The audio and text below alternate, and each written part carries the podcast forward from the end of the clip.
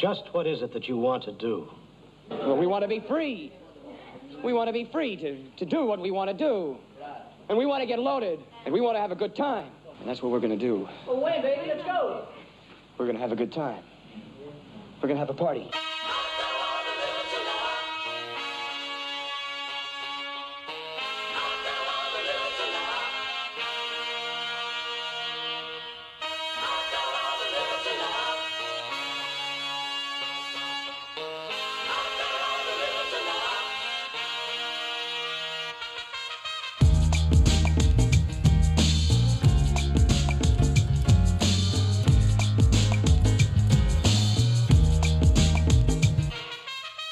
Ligou a vitrola? Pois está começando o quarto volume do podcast 33 RPM, como de praxe aqui, não sei se é praxe ou praxe, mas enfim. Como de costume aqui com esses dois apresentadores lindos e maravilhosos comentando sobre várias coisas do mundo da música, vários assuntos, vários assuntos variados, olha que bonito, não é?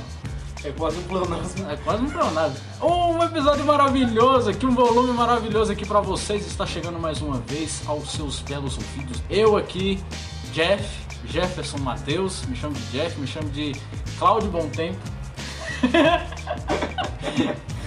E aqui do meu lado, como sempre, o meu companheiro, este, este mimo, este macio, este tenro, este menino trigueiro, levado da breca. Jonathan, se apresente aí para o público novo que está chegando aí, para os nossos visitantes recorrentes. Falou!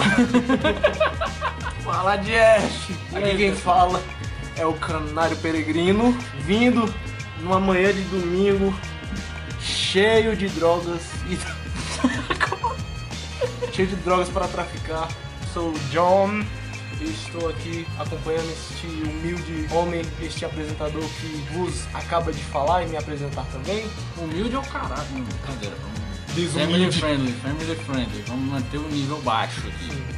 Apenas. Apenas. Nós estamos aqui mais uma vez com todo o nosso, nosso talento, nossa admiração pelo mundo da música, Nosso carisma. nosso carisma, nosso tudo, nosso tesão, nosso amor, Ai, nosso, nossa fome. Vou vontade de comer agora. Não, não não. pra mim não. Nós estamos aqui para trazer um tema que a gente já estava prometendo há um tempinho e agora finalmente ele irá sair. Qual é o assunto? Sobre qual assunto nós iremos falar hoje no podcast? Bom, o que nós vamos falar é. Mentira, você tá errado, porque hoje a gente vai falar de processo criativo. Retórica? Hoje a gente vai falar aqui dos maiores artistas nessa série maravilhosa que a gente criou de última hora, que a gente é assim.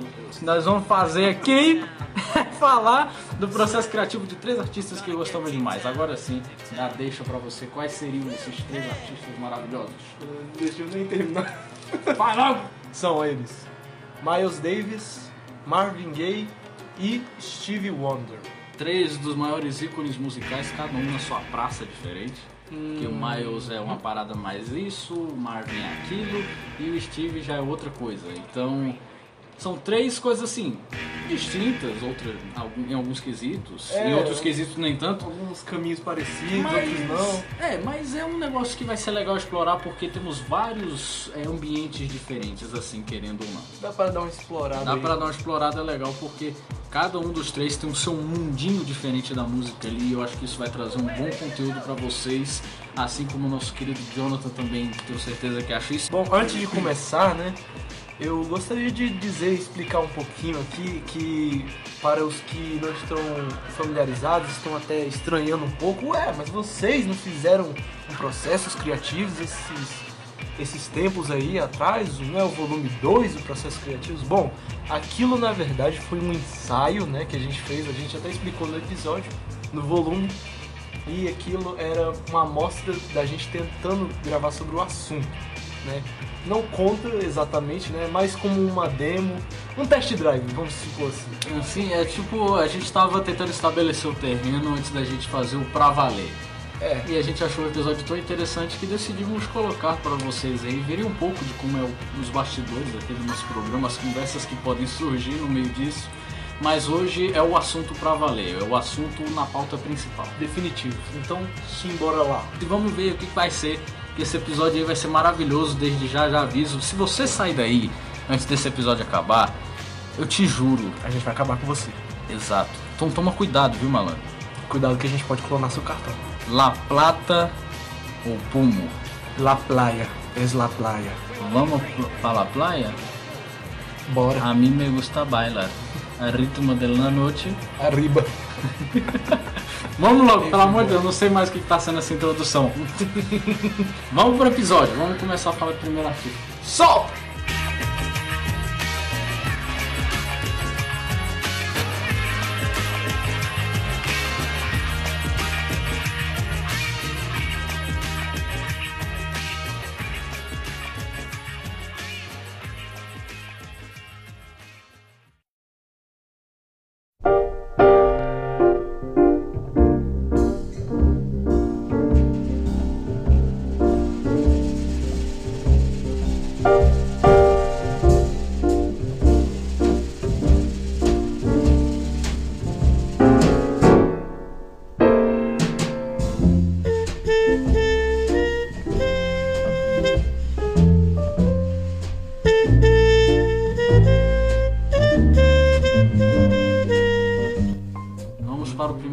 Artista da lista, que será... Miles Davis. Eu acho que pra mim é o maior ícone da música jazz que já existiu.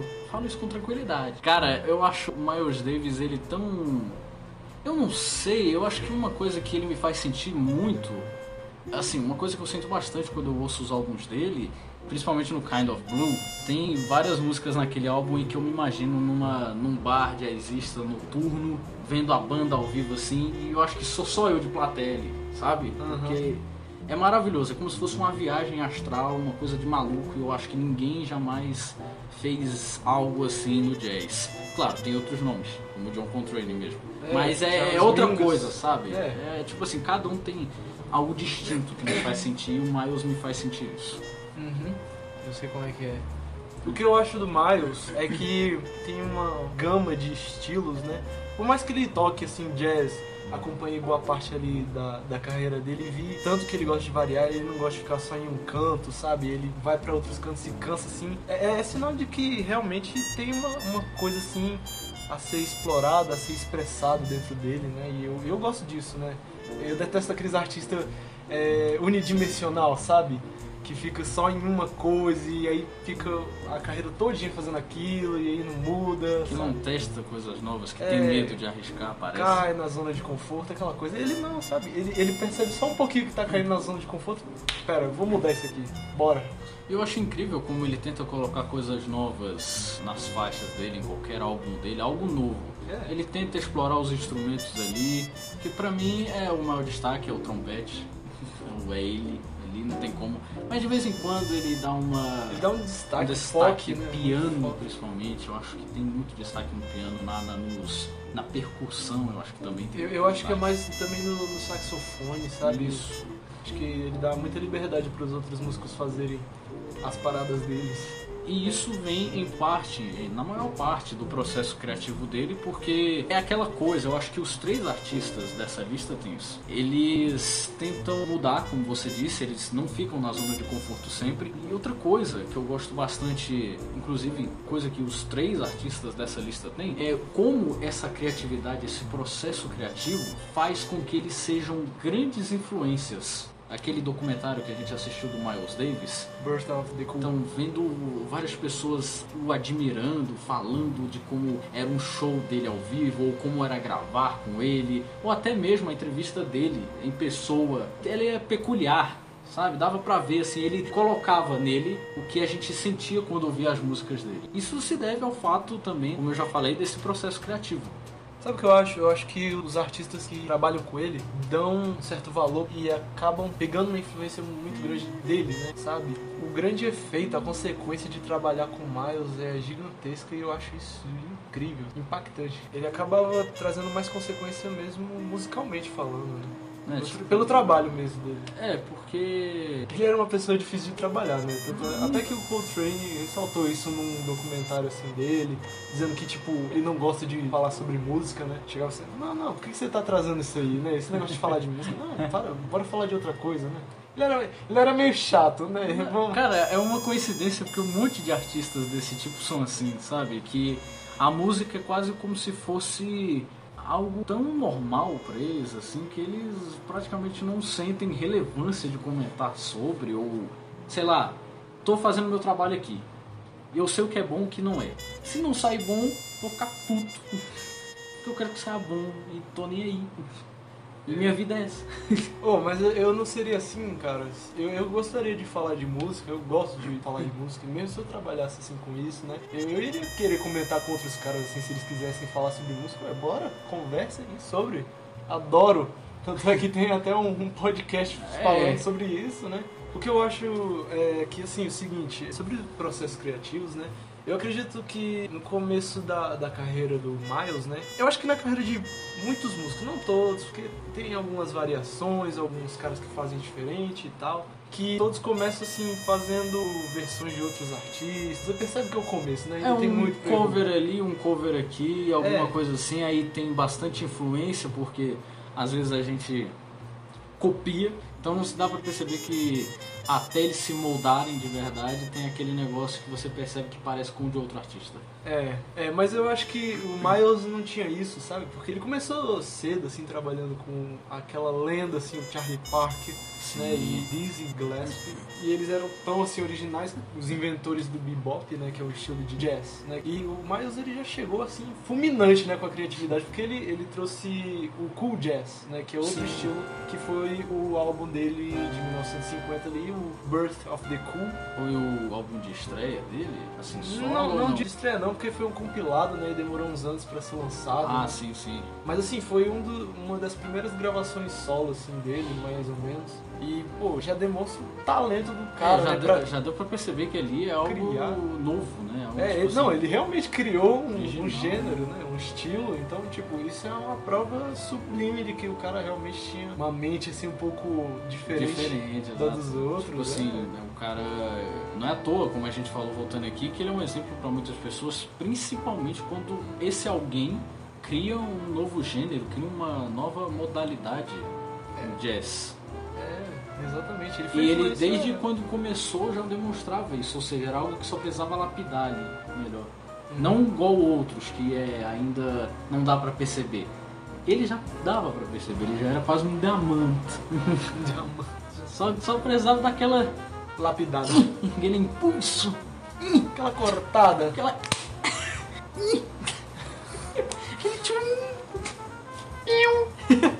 É, realmente. é, caras como Chet Baker, né, queriam ser como ele, é um outro trompetista famoso assim no mundo do jazz. E por mais que Chet Baker ou outros trompetistas não tenham sido, é, como eu posso dizer, é, digamos assim, ecléticos ou tão fora da cachola, assim, quanto Inovadores. Miles, né, é, inovadores Sim. ou pioneiros, né? Sim, que o Miles foi, foi pioneiro mesmo, de vários outros estilos, não só esse, né? É, ainda assim carregava aquela coisa, né, de, de receber toda aquela, aquela mistura de, de coisas e estilos que o Miles trazia, né? sim. E eu acho que isso em parte também se deve, cara, deve muito à coragem da pessoa de tentar algo novo. É, Não, impacto. é um impacto, porque acho que a pessoa tem que ser assim inteligente no, no que ela se propõe a apresentar. E o Miles disposto a apresentar um gênero novo, outra parada, tentar criar, é basicamente como se você fosse tentar mudar a indústria ali, como se você fosse tentar mudar completamente a visão das pessoas que veem aquele, aquele estilo de música. É, né? E pior que ele tentava até de outro jeito, porque, né, é, tem a história lá que a gente viu no documentário, que era o, o Miles Ahead, né, um dos álbuns dele, aí que tinha a Columbia, né, a gravadora dele, né, aí eles colocaram a mulher branca lá na capa, né, Ah, sim. num, num barco lá, e ele ficou puto, falou, que porra é essa, quem é essa fadinha branca? Por quê? Aí, é, aí ele, não gostou, não queria que botasse com essa capa, aí foi lá e mudou, colocou uma foto dele lá com o trompete, É tá, isso. tá vendo? O Marco, assim, tanto que ele queria mudar as coisas, né? Fazer a coisa diferente, assim, não baixar a cabeça pra indústria, né? Cara, o pior é que esse negócio de colocar mulher branca na capa é muito coisa assim de, de publicidade, sabe? É, não é, eles queriam E pra- ele é, queria algo olhos. autoral. Queria algo autoral, algo único, algo novo. É, ele falava, pô, se, se for pra botar uma mulher que seja uma mulher negra aí na capa, pô, pra, pra mostrar a beleza delas e tal. Não, porque ele realmente fez isso, né? Em, em várias capas de álbum dele, durante os anos. A, a frase desse episódio vai ser: Que vadia branca é essa? Quem é essa vadia Quem é branca essa aí? vadia branca aí? Essa é essa frase do episódio. O lema. A cada cinco minutos a gente vai falar quem é essa vadia branca aí. Quem contar quantas vezes a gente falou vai ganhar um sorteio no nosso episódio 50. Será que a gente vai conseguir? Mas será que a gente vai lembrar, velho? Eu não sei. Maluco, quando chegar o volume 50, filho, eu já devo estar com Alzheimer fugido da cabeça. Na velocidade que a gente grava. É porque quando a gente gravar o episódio 50, a gente vai ter a idade respectiva à quantidade de episódios. Exatamente. a gente vai gravar aqui até o episódio 20, 21. Aí os próximos a gente só vai gravar de ano em ano. Anual aqui, né? Anual. Podcast anual. O já vai- podcast vai morrer com a gente. É, vai ser só retrospectivo que vai Se, lançar. se vocês forem ver o 33 RP volume 89 e depois não ter mais, então você já sabe o que aconteceu. Já pode, já pode deduzir o que, aconteceu, né? Isso é muito genial, cara. A gente vai ter que fazer isso. Vamos fazer isso. Porra. Só que vai ser com o episódio 1089, sabe? Alguma coisa assim? 1089. 1189, alguma coisa assim. Nossa. Enfim. Aí, uma coisa que eu queria perguntar até, que eu posso não estar me lembrando muito bem, mas o Miles, além disso, além de ter começado, além de ter tentado criar algo novo, como que ele tinha alguma coisa, algum ritual, alguma coisa que ele fazia pra poder criar ou só vinha da cabeça dele porque tinha nascido assim mesmo? Cara, eu acho que assim, é... não é uma. não é bem uma coisa, né? Eu acho que é mais uma.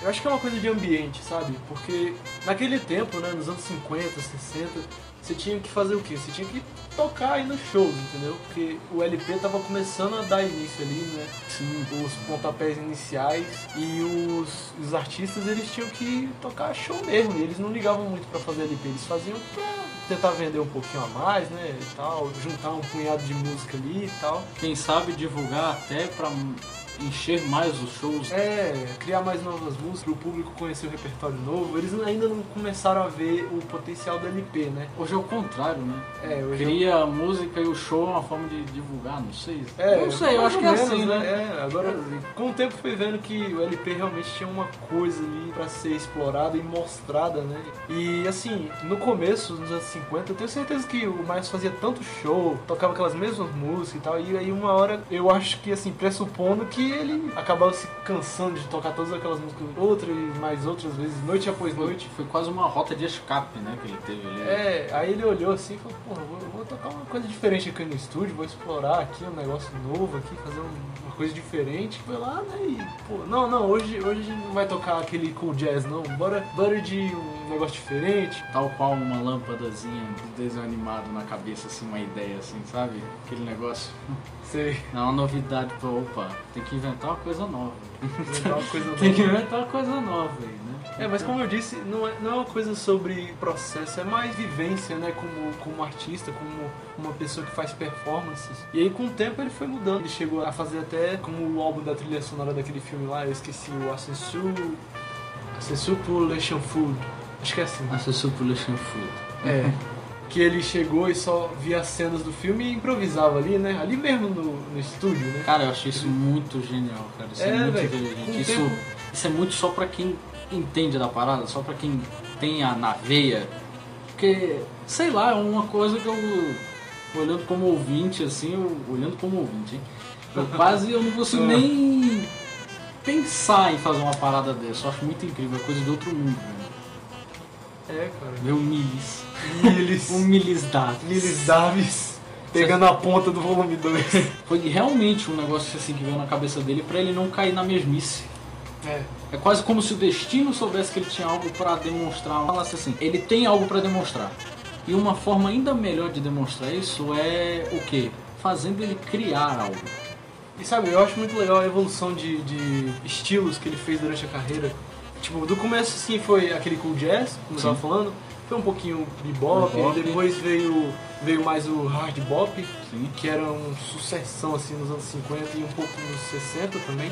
E aí depois ele começou a, aquele negócio né, de meio que se cansar de tocar as mesmas músicas, começou a mudar um pouquinho, começou a se interessar pelo modal, fez o jazz modal, É, vai sempre assim. Ele vai fazendo as mudanças, só que de maneira. sucinto, É, né? tipo meio que um gradiente, sabe? Vai É. aos poucos. Aos poucos, né? Pô, ele, ele logo em seguida, depois de fazer o Kind of Blue, né? Que era um, o, como eu posso dizer, o epicentro do jazz modal, né? Sim. O álbum principal assim, de jazz modal que ele fez, o que explodiu mesmo com a coisa toda. Logo em seguida ele fez Sketches of Spain, que é uma coisa assim mais é, Era jazz esse, latino, era né? esse álbum que eu tava na minha cabeça pra falar, cara. Eu não É. tava lembrando. E, e olha só a diferença, né, de um álbum pro outro, assim. É, é isso que eu acho louco, porque é, é o tipo de artista que você pode ouvir ele, e você não vai se cansar, porque ele, em certo período ele vai acabar se inovando ali, né? Tudo até nos mínimos detalhes, né? Porque a gente tá falando aqui só de anos, de De, períodos. é, períodos, mas estilos, né, dentro eras. dos álbuns também tem coisas, porque as músicas têm uma duração bem grande. É. E você ouvir uma faixa gigantesca e não se cansar dela porque ele vai testando coisas que podem prender a sua atenção, testa uma coisa diferente ali, ou testa uma melodia que fica tão boa que dá vontade de ouvir repetidas vezes, não é pra qualquer um. São muitas faixas grandes, outras nem tanto, mas é muito conteúdo É. diferenciado, entende? É, é tão. É, é tipo assim, várias coisinhas, cara. Isso é incrível. É tipo. É muita coisa pra uma pessoa só. É, realmente, né? Pô, o cara era um visionário mesmo. E também trabalhava com as pessoas certas, né? Ao lado das pessoas certas. Isso é inteligente, porque o cara tem sempre que procurar os melhores. É, tipo, por exemplo, tem os quintetos dele, os grandes quintetos, né, como ele chamava. O primeiro com o John Coltrane, tinha o Red Garland, que é um pianista, né, Sim. famoso.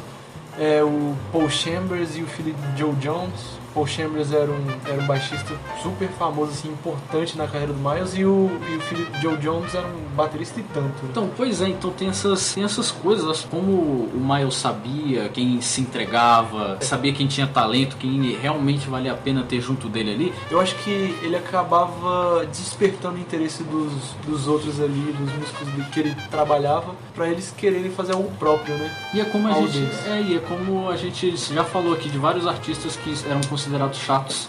É, se você faz a parada certinha ali, se ele realmente vê que você tem um potencial, vai ser tranquilíssimo, cara. E ainda você vai ter uma oportunidade, vai ter uma admiração de um gigantesco da música. O John Coltrane, por exemplo, ele tipo, no começo, tem várias fases do John Coltrane, né? E no começo ele tocava de uma maneira boa, ele tinha um ótimo tom. Só que o John Coltrane, antes de 1957, que ele deu uma mudada, ele conheceu uma técnica lá pra tocar as notas rápido e tal, que a gente até mencionou no primeiro episódio e tudo mais.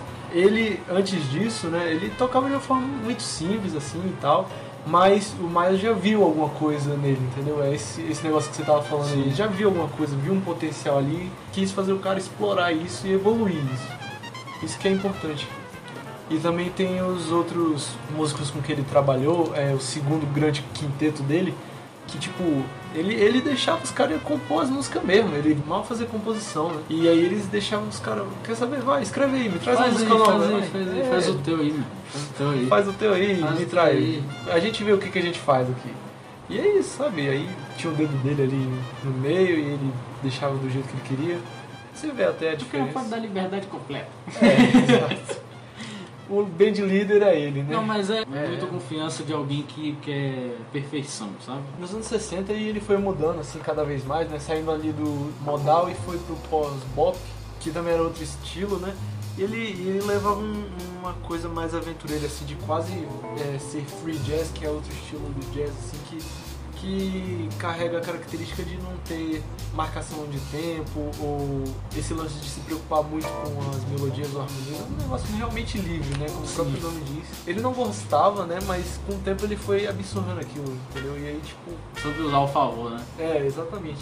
E ele foi levando a fundo, né? Foi experimentando com isso, depois foi o que? Colocando instrumentos elétricos ali. Veio o que? A fase elétrica, a fase do Fusion, que ele, ele olhou assim e falou, quer saber, mano? Cara, as bandas de rock estão vendendo mais que eu. Não pode isso. Eu tenho que estar de acordo com o que a, a galera tá escutando. Eu vou lá, vamos mudar esse, esse, esse negócio aí. E ele misturou rock com jazz, com um monte de outras coisas. E aí surgiu o quê? Jazz Fusion.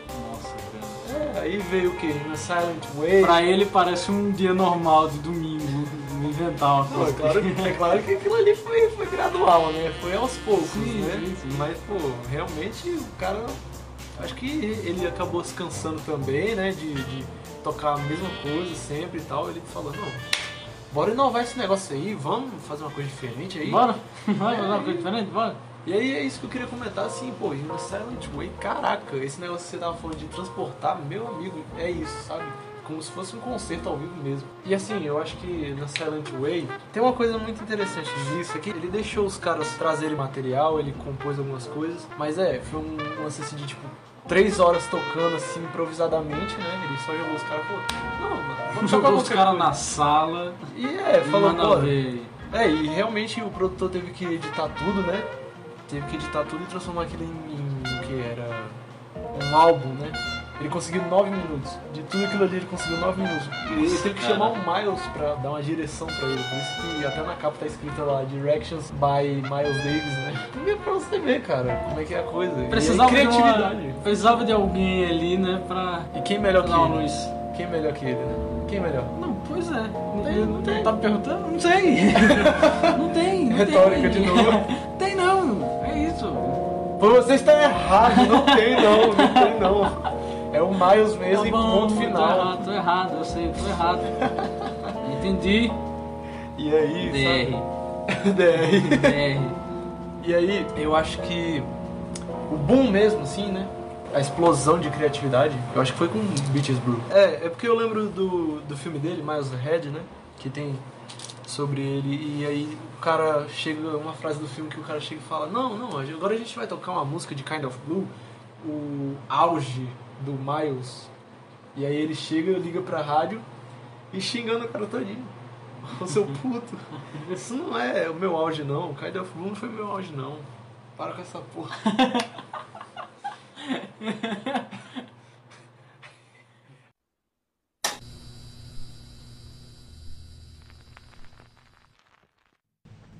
Sério? Ah, Caramba! Pessoal, parece que temos Miles Davis na linha. Davis, é você mesmo? É, sou eu. Que honra. Não estou acreditando. Escuta, Shep. Escuta. Você fala demais, cara. Cápsula do tempo. Cápsula do tempo é pra velharia, gente morta. E eu não dei o máximo no Kind of Blue.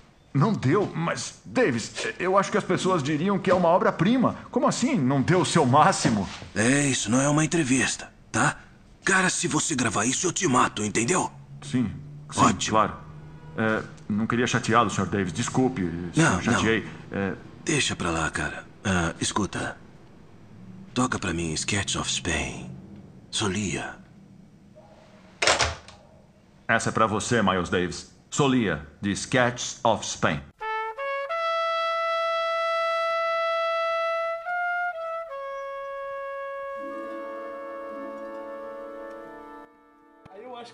Tivesse que dizer qual foi o auge dele, eu acho que foi Beaches Brew.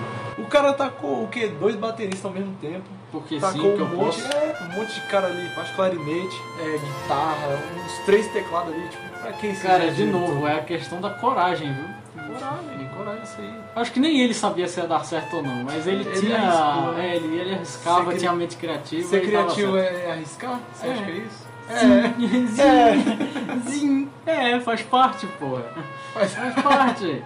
Faz parte da coisa, né? Faz parte, a gente tem que. Tipo assim, você tem uma. Se você vê que tá faltando algo, pô, você pensa assim, eu queria que isso existisse, mas não existe, obviamente, Hum. quem tem que inventar aquilo é você. Então se o Miles tinha vontade de, de ver esse tipo de coisa, mas não tinha ainda, quem tinha que tentar era ele. Uhum. E por sorte, como ele era um, um gênio, Um gênio. ele dava chefe. Entendeste? Perdi com esse gênio. O gênio. Ai, ai. E sabe o que tá louco? É que às vezes o cara é tão criativo, sério, não. O cara é tão criativo, é, digamos, não, não, não extrapola, né? Não, não é assim. Mas assim, o cara acaba sendo tão criativo que a galera não, não saca a ideia. No tempo assim, tinha uma galera que, que olha assim e fala, essa porra não é jazz. Essa É. porra não é jazz aí. É porque, claro, é algo bicho. novo, cara. Algo muito novo. É, muito novo, cara. caras tão E é uma acostumados. velho. Eu não consigo. É, é muito difícil absorver Beaches Brew em uma só ouvida, velho. Você tem que ouvir várias vezes. E eu tento, eu tento, mas, pô, o álbum, aquele negócio de tamanho que você tava falando. Então, é isso aí. Cara, Beaches Brew, a primeira faixa tem 20 minutos, cara. 20 minutos. o cara falou, foda-se, eu vou extrapolar mesmo, que se dane. Bora. E o cara começou a fazer uma bagunça mesmo. E ele mexeu com esse negócio de edição, né? Porque naquela época você, você tocava aquilo ali, entendeu? O que você ouvia era a banda fazendo a música todinha em uma lapa só, em um take, né? Sim, não E aí- tinha negócio de edição, cara. E aí na fase elétrica, o que, que ele fez? Ele mudou um pouco a música, fazendo o quê? Editando ela. Editando. Coisa que, tipo, pra, pra o público, isso era como trapacear, né? Fazer esse tipo de coisa, né? É, É, cara. hoje em dia não é tanto. É até uma, uma forma de melhorar a música. É de deixar mais bonito, mais organizado. Foi isso que ele fez. Aprimorar. É, foi isso que ele fez. Ele, fez isso com In a Silent Way, três horas de música. Ele fez isso com, pô, com sessões, várias sessões durante vários dias que ele fez. Por uma hora ele pegou as melhores partes, juntou ali e fez. Pronto. Cara, três horas de música. cara. Três horas de música. Eu acho isso impressionante, velho. Cara. O tanto que esses caras tocaram. Cara, muita coisa, bicho. Nossa. Caramba, velho. Mas é, cara. Ouves maldito. E ele, e ele foi até os confins do Jazz Fusion, até onde deu, né? Ele, ele realmente Ele espremeu. espremeu o suco do espremeu. Jazz Fusion até Tirou deu. leite de pedra, mega. E até onde eu não tinha mais onde espremer, ele foi e aí. E foi quando, ele, quando ele viu que não tinha mais nada, ele parou. A gente falou, chega. Ele, ele Chega. deu, deu um intervalo, né? Fez um hiato e aí ele voltou só nos anos 80 e aí rolou que tipo. Ele não voltou, é, digamos assim que a crítica achou que ele não voltou como, como antes, né? Porque é muito difícil você parar de um lugar que você tá criativamente e, e, sabe, continuar no mesmo É. jeito, na mesma energia. Uma hora a fonte seca. É. Mas assim, nos anos 80, com o tempo, ele foi readquirindo, mas não, não naquela mesma energia do Jazz Fusion, da fase elétrica e tal, ou do modal. Foi mais assim, por outros caminhos, né? E eu acho que o exemplo é Choo Choo, que ele foi um, por um lado mais jazz comercial, que a galera chama de electro jazz, mas Que jazz comercial, puta. mas, mas é bom, sabe? Tem uma atmosfera toda incrível. Você escuta assim, você fica admirado. Né? Fala, Pô, não, mas é sério, uma atmosfera assim que todo mundo comenta, né? Todo mundo que ouve o álbum comenta. E eu acho isso top. E ele chegou até no final da carreira fazer o quê? Hip hop. Era o que, tipo, é aquele negócio dos jovens. O que, que os jovens estão ouvindo aí? O que, que a galera, o que, que a galera Cara, isso é muito estão ouvindo? interessante. Ele fez hip hop. É, né? Ele, Foi ele compôs, ele escreveu. Não, ele fez, né? ele fez uma, uma colaboração com um produtor de hip hop, né? Não foi o melhor nem o mais assim, né, digamos. É, isso é lógico. Gênio, mas é. Até porque na época ali que ele fez o Jazz Fusion, Jazz Fusion, que ele começou a inventar as coisas assim, era algo como se ele tivesse alcançado o ápice. Então não tinha como você passar do teto. O, o que iria vir depois é algo assim, que pode ser até bom, mas não iria superar. Mas ele conseguiu manter ali um. Por mais que no início dos anos 80 ele não estivesse com a mão na massa, Com a ali mesma ainda, energia, com a né? mesma energia, Esse dinamismo. ele conseguiu progredir até ficar ali num nível razoável, bom, muito bom. Amei ele. Acho que musicalmente falando, talvez, eu não sei, né? Mas assim, talvez o Jazz Fusion tenha sido de certa forma o ápice dele, né? E ali não foi exatamente o ápice, mas num nível comercial, aquilo foi bom pra ele. Ele ainda continuou em alta, né? As pessoas ainda conseguiam ouvir, ouvir falar dele nos anos 80, e o que era muito difícil, né?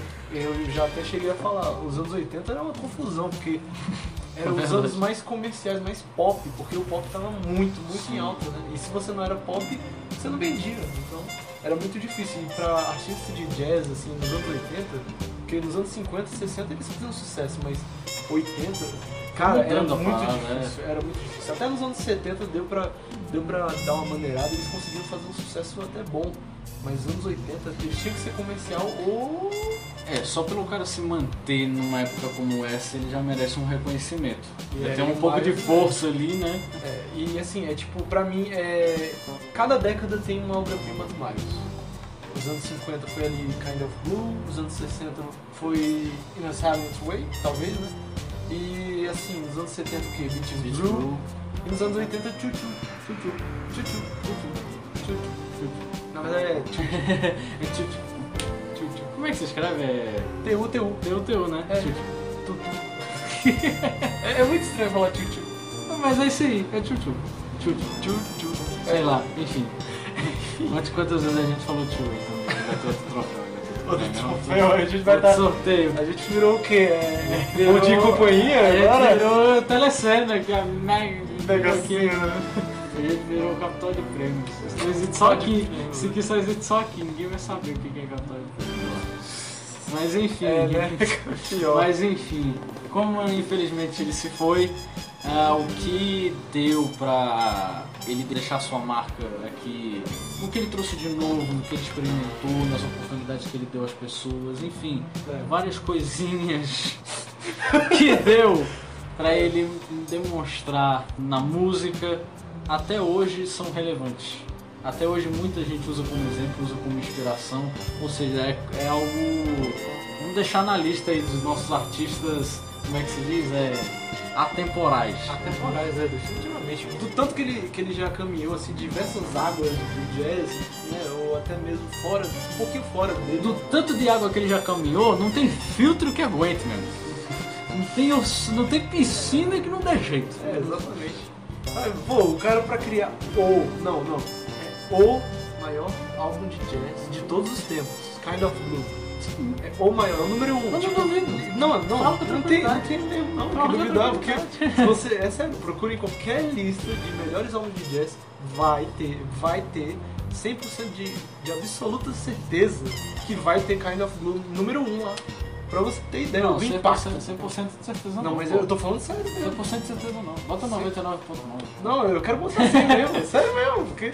A, a não ser, a não ser que o cara queira ser subversivo, aí fala que, que Kind of Blue é superestimado. Só pra não dar 10 ali, ele dá um.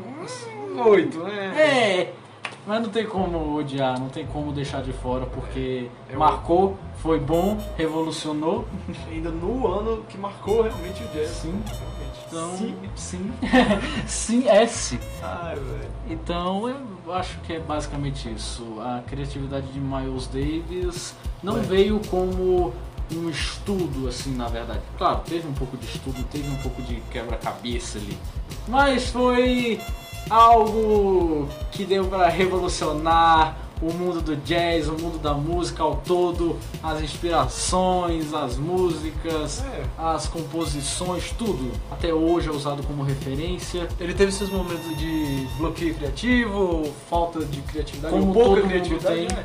Mas, Mas- ele se sobressaiu. Exato, e ainda como uma forma de tentar revolucionar por estar cansado do mesmo, por procurar algo novo.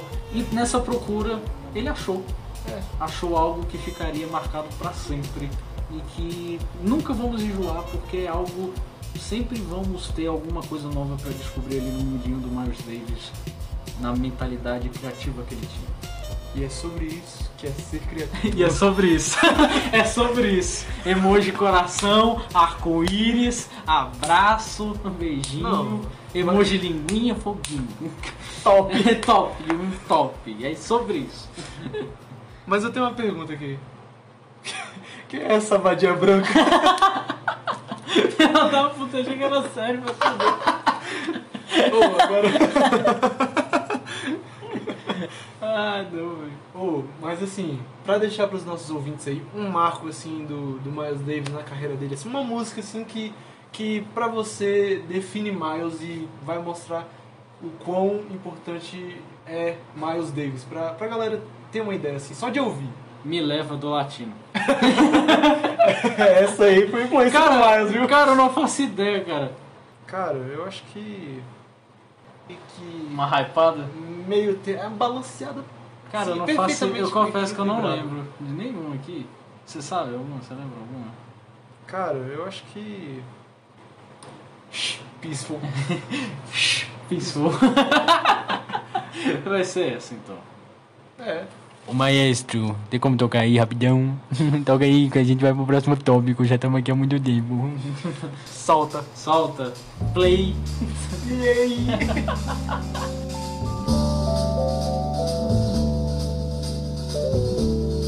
aí?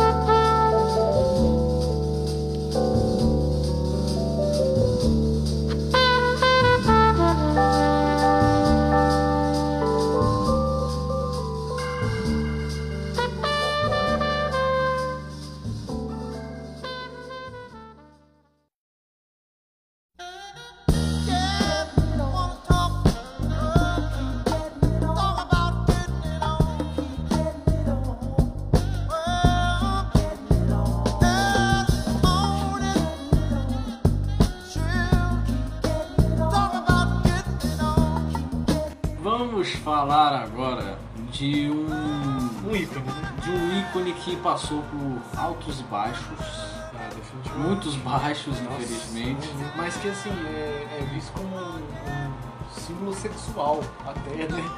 Hoje. Sexual. Sexual. Eita, bicho. Sexo. Atos libidinosos. Ui, ui, ui. Vamos falar agora da nossa querida voz, paixão do tesão, de tudo que tem. Uma criatividade sexualis. Sexual. Em latim. em latim. Em grego Em romano. grego romano, em inglês, sexuality. Em tá espanhol, não. Todos sinônimos em espanhol, sexualidade. Vamos falar de Marvin ou Marciano, não. Vamos falar de Marvin Gaye. Let's get it on, bora? Let's get it on, vamos. O quê? Mas Guerreiro? Ah, Com Miles, com Miles, não, com Marvin. de novo. Não, não. Ele fez isso no ensaio. De isso aqui novo, de novo. cara, meu Deus, eu vou confundir o Miles e o Marvin. Eu nem sei mais quem é quem. nem sei É mais tudo quem com ele, né? É, Esse aqui, né? é, Próximo- o Smith Wonder. Smith Wonder. Daqui a pouco vai ser Steve Gay. Steve Gay. Miles Wonder Mais um. e Marvin. Como é que é? Marvin Davis. Não, mas agora falando sério, é do homem, o Marvin Gaye, que a gente tá falando aqui. Deste fabuloso cantor, que a gente até mencionou no volume 1, né, nos melhores álbuns de 2019. E ve- temos que falar de novo. Temos, oxe, claro. Esse cara aí é um ícone. Eu até tô me esquecendo aqui, o gênero do, do, Mar, do Mar- Marvin. Quase. do Marvin é, é soul, funk, R&B. É, ele começou com jazz, né? Isso, então por isso que até. Olha, ó, outra coisa que me influencia a de confundir os nomes. Porque ele começou com uma parada que não era muito dele ali, né? É, Não, é- até que era, né? Pô, a galera, a galera reclama assim, fala, pô, não, aqueles álbuns de jazz que ele fazia e tudo mais, mas, pô, é mó bom, velho. Eu gostava, eu admito. A- as fases de soul music dele são boas, mas, pô, os standards de jazz assim, que ele fazia, meu amigo, Cara, é- era. Acho que é porque tem gente, igual a gente já falou aqui várias vezes, a gente vai falar até o final desse podcast, até o final da vida desse podcast. Tem gente que não aceita mudanças. Provavelmente esse povo ouviu, começou, conheceu ele depois da soul, na fase do soul. Sabe? E aí quando viu ele fazendo outra coisa diferente, ainda mais no início na carreira, aí é que piora tudo. A pessoa desinvesta, não aceita. Mas foi uma surpresa maravilhosa pra mim quando a gente ouviu aqueles álbuns de jazz dele. É, Porque eu não imaginava que seria tão bom, eu realmente estava também preconceituoso. tava realmente soltando praga em cima do álbum, mas não, tudo É, mas- cai por terra. Mas me desculpe, velho, me desculpe, mas. Vá tomando zoeira. Não, é porque. Me desculpe, mas The Masquerade is Over, pra mim, é tipo uma das melhores versões dessa música. E eu acho que, assim, claro, tem outros que já fizeram essas versões, são ótimas, mas a do, Marvin tem um, tem um toque a mais, assim, que eu aprecio muito. Eu admiro ele ter feito isso, sabe? Mesmo que seja, assim, é, diferente, né, na Soul Music, eu, eu, eu fui de mente aberta e gostei. De cara eu não tive preconceito nenhum, diferente aí que você tava falando. É, não, esfrega na cara mesmo. Cara, Não era, velho. Ele, ele, ele começou ali dando umas pontinhas de soul music em alguns álbuns, aí ele voltava pro jazz, e aí depois que ele embarcou de vez no soul music, né, eu achei isso uma doideira do cara. Quando eu tô sozinho eu choro. Choraste? Isso vai pro podcast. vai, isso vai. Ah, Esse álbum foi quando ele começou a mudar a parada ou foi quando ainda. Não, ele começou, fez o That Stubborn Kind of Feeling, né? Cada fellow. Kinda fellow. Kinda fellow. Ah, Kind of Fellow. Toma. Perdoe o. Tome-lhe. Espadinha. Ainda bem que. É. Enfim. Aí ele fez numa pegada soul music e depois ele quis voltar. Porque sim, pra o jazz.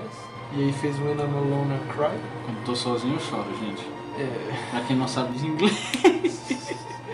mas pra quem não sabe a verdade. É, também. Enfim. E aí, né, depois a crítica ficou reclamando, né? Dizendo, pô, era legal aquele negócio que você fazia lá, Marvin. Esse negócio de soul music aí, pô, volta lá. É o povo de chato, né? o cara faz um crítica, negócio e volta. público, é tudo chato, velho. É, aí. aí ele teve que embarcar de vez no negócio de soul music. Aí foi o quê? Foi álbum colaborativo com mulher, Together. Together. Together de 64. Foi no mesmo ano do Anna Malone Cry, né? É, foi. É, aí veio o quê? How Sweet It Is to Be Loved by You. E é um puta Eu, álbum, eu adoro esse álbum, cara. Eu amo, principalmente a capa do álbum. Não sei o que, que é, ele me dá um, umas boas-vindas. Aquele, aquele quadro boas-vindas. negro, assim, parece que ele tá te dando uma aula de soul music. Toma, ele tá dando um. Tomou-lhes? Aprende com o pai aqui. Aprende. Mas é, é. Mas assim, o marco que eu acho desses álbuns colaborativos que ele fez com as mulheres e tudo foi o United. Na moral. O que ele mais teve colaboração assim, o que ele mais fez foi a Tammy. Terrell. Terrell, que foi, né? inclusive, é com ela que ele fez esse álbum, inclusive. Qual? O United. O United, que veio, tem o. Ain't no night enough. É ele, então, é. É o Ritão, velho. É Ritão. Ritão. Ritão. Ritão. Então. Então. Então, a gente ouviu esse álbum, né, ano, ano passado? Foi. Foi no início do ano 2021, passado. Ano passado. Aí é, foi, foi isso mesmo. Mais ou menos ali. É, aí, tipo, eu adorei esse álbum porque cada música, uma melhor que a outra. Mas no final eu fui percebendo que, pô, ca- todas as músicas são incríveis. Isso é. E eles tinham uma química até melhor. É Together, né? Que foi o primeiro colaborativo, com a Mary Well. Ele foi bom, só que se você comparar com o United, eu acho que Ele- tá ganhando, porque eles têm mais química. Exato, é, Que parece que comentou. combinam mais. com- ele combinou mais com a Tammy Farrell. É, e inclusive tem até um. Eu não sei onde é que eu vi isso, mas. Ele eu não sei onde é que eu, eu não sei onde é que eu li isso, mas a Tammy Terrell, ela fez ele perder a timidez no palco, né? Pra você ver o tanto de química assim, que eles tinham, pra, pra ela dar essa liberdade pra Muita ele. confiança um no outro, velho. É, e eles fizeram mais dois álbuns além desse e tal. You are all I need e Easy. You're all, you're all I need. You're all I need. Obrigado, eu sei. Eu sei que você sabe, eu tô dando informação aqui. Tô dando informação. Fatos essenciais com o Jeff. Comentários precisos e sacadas pertinentes é só aqui no 33. podcast Nerdcast. Seu filho da mãe. Era pra fazer junto. Você estragou o momento, bom. agora acabou. Acabou não. Banido. Acabou, vamos lá, gente. Tchau, agora é só com o Jonathan. A próximo episódio. Aqui é o Jonathan. E é isso. É isso, não tem mais Jeff, gente. Acabou, aquele desgraçado. Aí ao invés de eu fazer o episódio, eu começo a falar. A fazer É um 30 desabafo. minutos, 30 minutos de desabafo. Isso também tem que. Eu sei que pode parecer absurdo, mas eu tô querendo muito fazer uma coisa dessa. O volume vai ser o quê? O volume 21. Sei lá, tomara, né? Mais que seja um- mais do que isso. Não é. Enfim, Voltando. eu já não sei mais o que voltar, né? É, não, enfim. É, vamos. Vou falar que é um dos melhores álbuns que eu já ouvi e tem toda aquela história envolvida por trás desse álbum. O Sgt. Pepper da Soul Music. Apenas. Apenas. Apenas. Sgt. É porque eu tava na dúvida se era Pepper ou era Peppers. Acho que é, É Peppers. Peppers. Sgt. Peppers da Soul Music. Qual é a história por trás do What's Going On? Qual foi a treta que deu com esse álbum? É, não, ele tava fazendo bons álbuns de Soul Music, né? Muitos desses álbuns até tinham muitos covers, eram poucas originais. Assim, começo de carreira, poucos artistas começam fazendo as músicas originais. E ainda mais nos anos 50, 60, essas coisas, né? E o Marvin não era uma exceção. Só que aí, chegando nos anos 70, ele tava se cansando. Aquele negócio da vivência, né? Você vai, vai vivendo aquilo, vai, vai... Pô, todo dia, né? A gente escuta algumas vezes aquelas mesmas músicas, mas, pô, eles cantam aquilo todo dia. Então, uma hora, mentes inquietas costumam a querer dar uma extravasada e mudar Isso o é. cenário, né? bloqueio criativo tá aí, ó. Quando a pessoa fica muito na mesma coisa, né? É. Isso acaba tampando o campo de visão, a pessoa não consegue ver por um ângulo mais macro. Ela tudo, tipo assim, reduzido e aí esse What's Going On foi tipo, como a gente falou no tópico anterior, o escape mental dele. Mas aí, né, o que acontece é o seguinte, ele tava querendo investir mais nas originais e querer fazer um som mais dele, algo mais próprio. Sim. né? E ele começou a escrever What's Going On. Ele gravou, só que o que acontece? A Motown fez toda aquela maluquice de não, de não Isso. querer, né? Não querer lançar eles e tal.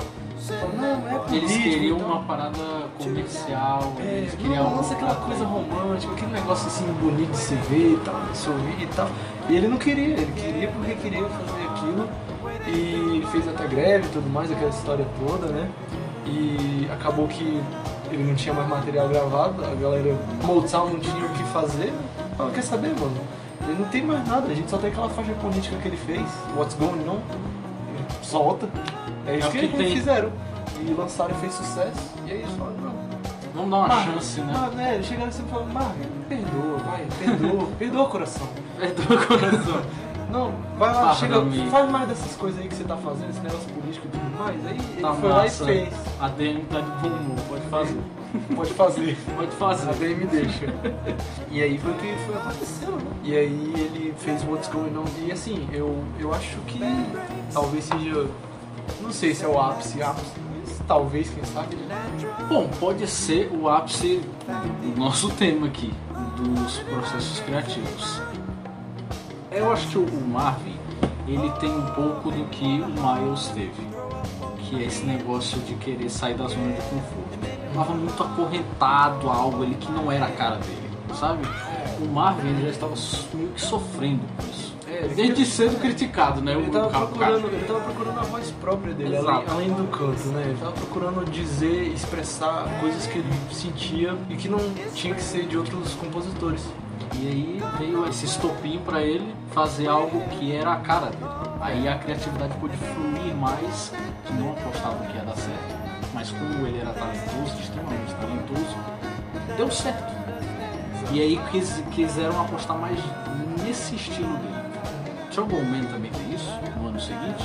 True é mais uma, uma trilha sonora de, de um filme de Nike Exploitation. A trilha sonora é um marco assim na carreira dele, mas eu não diria que seria exatamente assim. Não, é, porque ele tá trabalhando pra outra coisa. É porque é uma coisa mais estrita, né? Trilha sonora, mas ainda assim é, era uma grande explosão de criatividade, né? Naquela época que ele tava ali nos anos 70 ali, começando, ele realmente estava à flor da pele, assim, se compondo, fazendo bom material. Tanto que eu acho que ele até mesmo produziu o próprio álbum, se eu não estou enganado, mais ou menos isso. Ele cuidou mais da parte criativa que nem ser não. É, e o What's Going On ele tem aquela toda parada. Cara, é- é Numa primeira ouvida parece que você tá ouvindo a mesma música, mas assim, você vai ouvindo de novo, você percebe o quão bem arquitetado é o álbum, né? Porque- Ele é bem construído, ele é bem formulado, É, porque parece organizado. que é, parece que é uma música de 40 e poucos minutos, né? É isso que Nossa, é. Isso aqui é muito interessante, é como se fosse algo contínuo, só que tem a própria personalidade de cada um. É, cada, cada música tem sua identidade. E o mais legal é que ele fez fazer isso funcionar. Esse que é interessante. Eu, eu gostei disso. Por mais que as músicas possam ser um pouquinho parecidas ou qualquer coisa do tipo, ele fez funcionar, né? Se fosse outro, pô, tem caras que tentam fazer várias músicas e acabam ficando parecidas sem o cara nem querer, né? E aí fica ruim. É, dá pra ver que essa é a ideia do álbum. Pra- é, o negócio é você saber estabelecer o que, que você vai entregar. Se você vai entregar isso propositalmente ou se você não tá passando outra mensagem. Exato. E a mensagem que o, o Marvin quis passar é, é essa: fazer algo que tivesse um conceito só, mas que desse para aproveitar singularmente. E aí ele conseguiu fazer isso, ele soube executar de forma inteligente. É, e uma coisa que a gente sempre fala aqui quando fala do Marvin, a gente até falou isso bastante no primeiro episódio quando a gente falou de Let's Get It On, foi o seguinte: a voz do Marvin é uma das coisas mais bonitas que já pisaram nesse planeta aqui. E quando é algo, eu acho que isso com todo mundo, quando é algo que a gente é algo que a gente tem mais intimidade, algo assim que tem mais a nossa cara, a gente se solta mais, a gente se joga, a gente se esforça mais. É, E dá pra ver essa força que o Marvin tem nesse álbum. é. Ele marca muita presença com sua voz, com aquelas firulas que ele faz, sabe? Aquela, ah, aquele, aquela força puxada, no vocal, né? aquela Aquela puxada no vocal. Ele passa a emoção com a música, não só um instrumental ou com conceito, mas com a voz também. O álbum em- no todo, No geral, no plano geral. No, no bojo, no bojo. né? O álbum, assim, no geral, No núcleo. no núcleo. Ele. Ah. ele demonstra dos pés à cabeça que é algo que o, o Marvin queria fazer há algum tempo e quando veio a oportunidade de fazer, ele realmente se soltou, ele se jogou ali. Ele agarrou, é. E por mais que você gostasse dos outros álbuns que ele tinha feito anteriormente, dá pra ver que com esse álbum aí, ele tinha algo ainda mais a ser explorado. Uma identidade Uma também. identidade sendo criada ali. É. Ele tentou fazer outro álbum político, né? Uma espécie de continuação, né? Mas aí a Motown, toda chatinha, o, o Barry Gordy, né? Ele era o chefe da Motown. Ele, ele, por mais que no começo assim, da carreira da gravadora da Motown ele tenha inovado, tenha feito a diferença, assim, ele ficou com o tempo. Ele foi ficando chato, e ele, ele engavetou o álbum, falou, não, não, faz outra coisa aí e tal. E aí Marvin se encheu e aí falou, quer saber? Não, então tá bom. Estou de saco cheio já dessa porra. Ele se rendeu, né? Ele meio que se rendeu ao romantismo, só que, apesar disso, ele não se entregou a ficar fazendo versões de outros cantores, ele continuou fazendo originais, ele continuou dando identidade própria à música dele, mesmo cedendo ao romance, né? Porque, assim, por mais querendo ou não, é, na época tava sofrendo grandes é, problemas raciais né, nos Estados Unidos, né, tudo mais, ele queria expressar isso, né, a preocupação Sim. dele e tal. E aí, é, se deu o romantismo pra ele era uma forma de mostrar enfraquecimento. Mas aí depois ele trouxe o Les Get It On e, pô, eu acho que ele mostrou o contrário, né? Ele trouxe o quê? Ele trouxe o.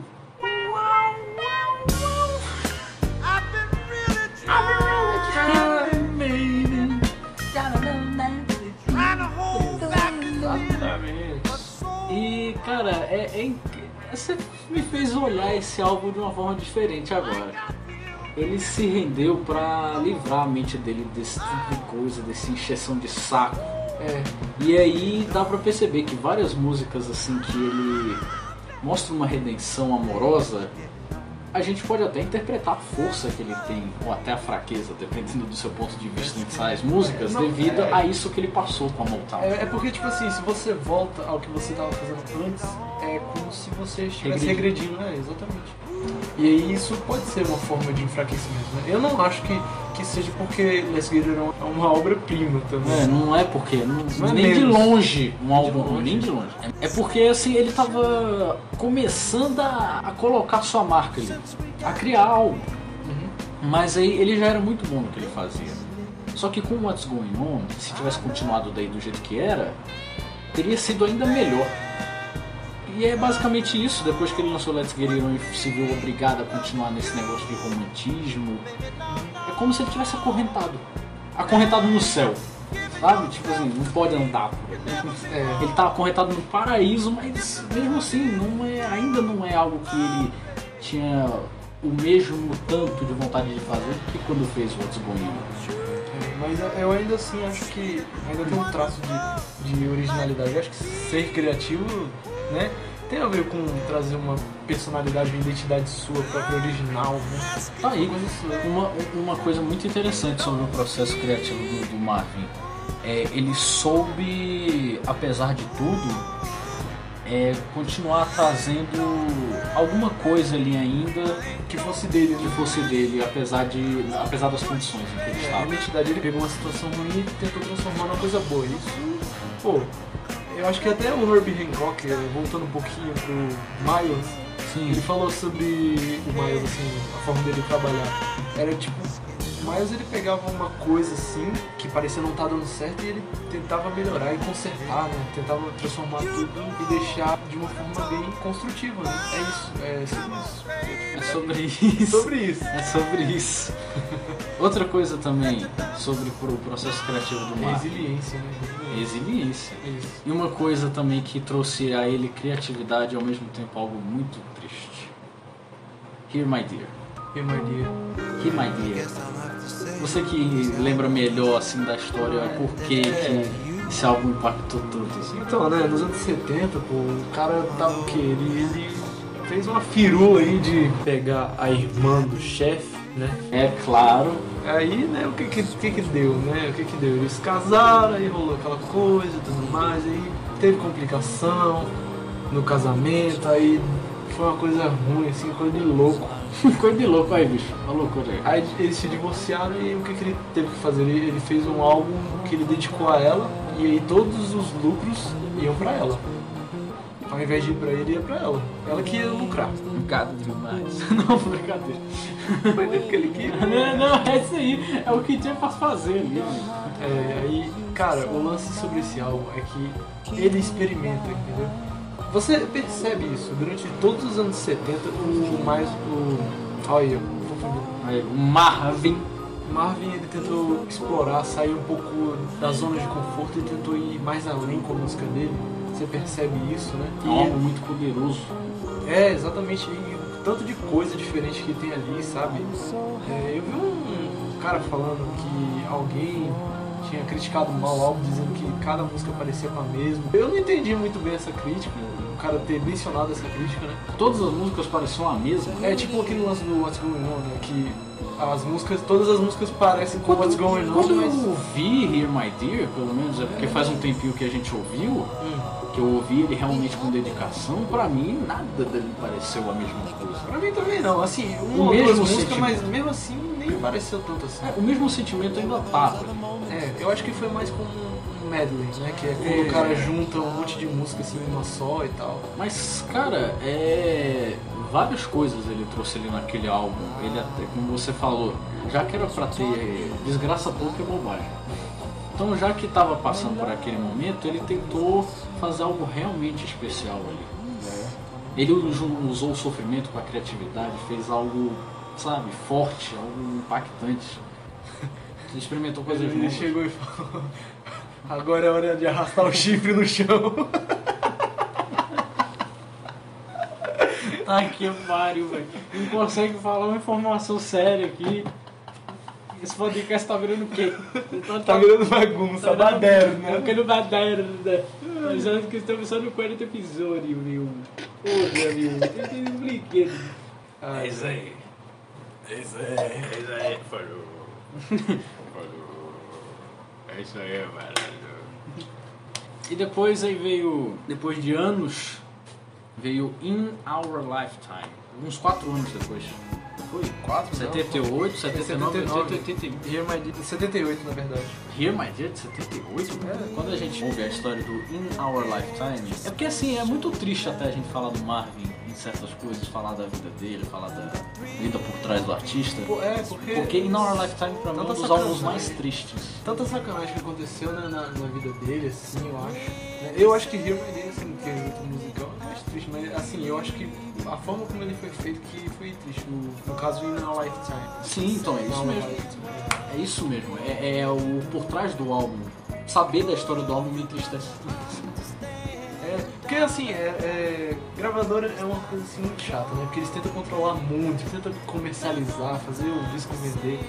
E às vezes não é isso que um artista precisa, entendeu? E às vezes a gravadora não entende isso. E, e você vê que quase nove anos se passaram desde Let's Get It On. Não, dez anos. Desde What's Going On. Qua- É, 10 anos. dez anos, é.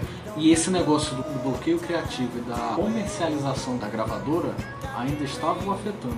Porque ele ainda queria trazer algo novo e nada, nada de oportunidade, nada. É, ele tentou fazer uma coisa completamente original ali, mas o que a gravadora fez quando o material estava finalizado? Eles pegaram e editaram tudo pra deixar mais comercialzinho e tal. É um bom álbum, Bom mas, mas assim, É. finalizando aqui, eu acho que ainda no final, né, nos anos 80, aquela coisa comercial, blá blá blá, é, pelo menos o Marvin, ele, ele saiu da Motown, né, depois dessa, digamos assim, cachorrada, né, que fizeram com esse álbum, ele, né, ele olhou e falou, não, quer saber, eu vou sair dessa- desse negócio aqui, vou pra um- uma gravadora que me respeite.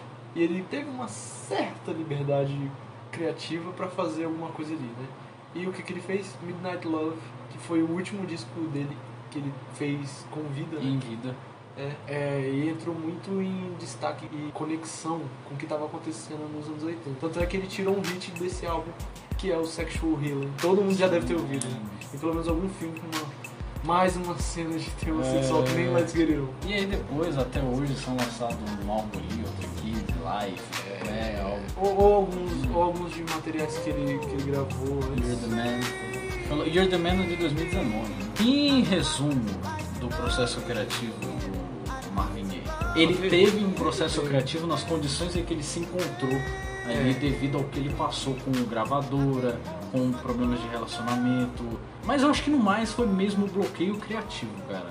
Ele, ele fez coisas que ele gostou muito de fazer, mas ele queria ter feito algo diferente. Também queria ter trazido algo novo É, ele queria ir além, né? mas infelizmente não teve oportunidade.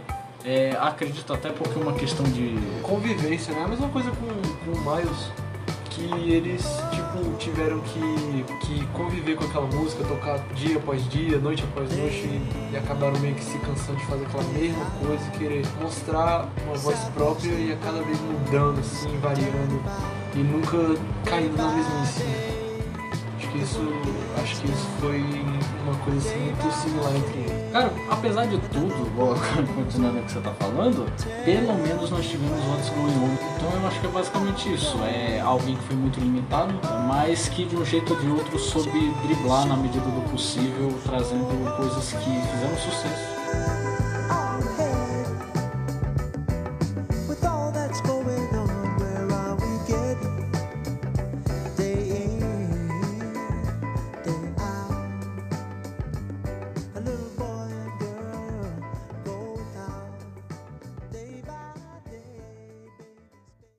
E aí, o que, que você acha da gente colocar aí alguma faixa?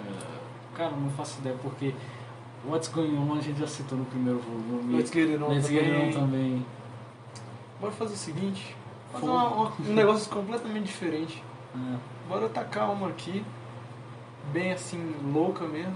É quase, é um pouco mais na vibe de Let's Get It On, só que ele ampliou, né, o que ele fez em Let's Get It On e fez nesse álbum aí o famoso I Want You, que a gente não, não citou, mas aqui, pelo menos a gente deixa uma música do I Want You, a Uhum. faixa título, pra toda a galera ouvir, dar uma sacada aí no som dele e ver o quanto que esse cara tava a flor da pele também na criatividade nos anos 70. Realmente, para muitos artistas, aquilo ali foi o ápice. Nos anos 70 foi o ápice. E é Então, isso. vamos agora com Fábio Júnior Te Quero. Marvin Gaye, I Want You.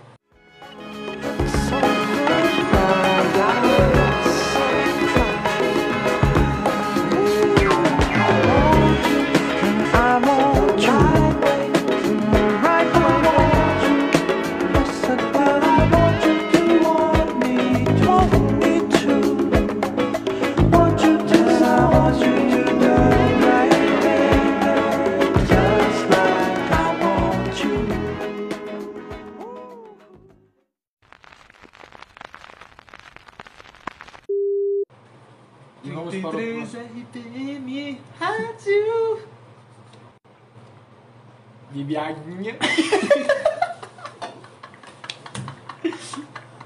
Puta que pariu. Puta que pariu. Dois idiotas, eu tenho que dormir mesmo. A mimi. Ah não, mano. Bibiaguinha. O pior é que a gente vai demorar nesse tópico assim, só zoando, fazendo É. merda ao invés de falar do cara. Bebiaguinho. Ah, vai tomar no cu? Parou. Seriedade, não tem como. Vamos terminar dia. Vamos terminar o tópico com o bebiaguinha, bebiaguinha. Solta essa bosta logo aí.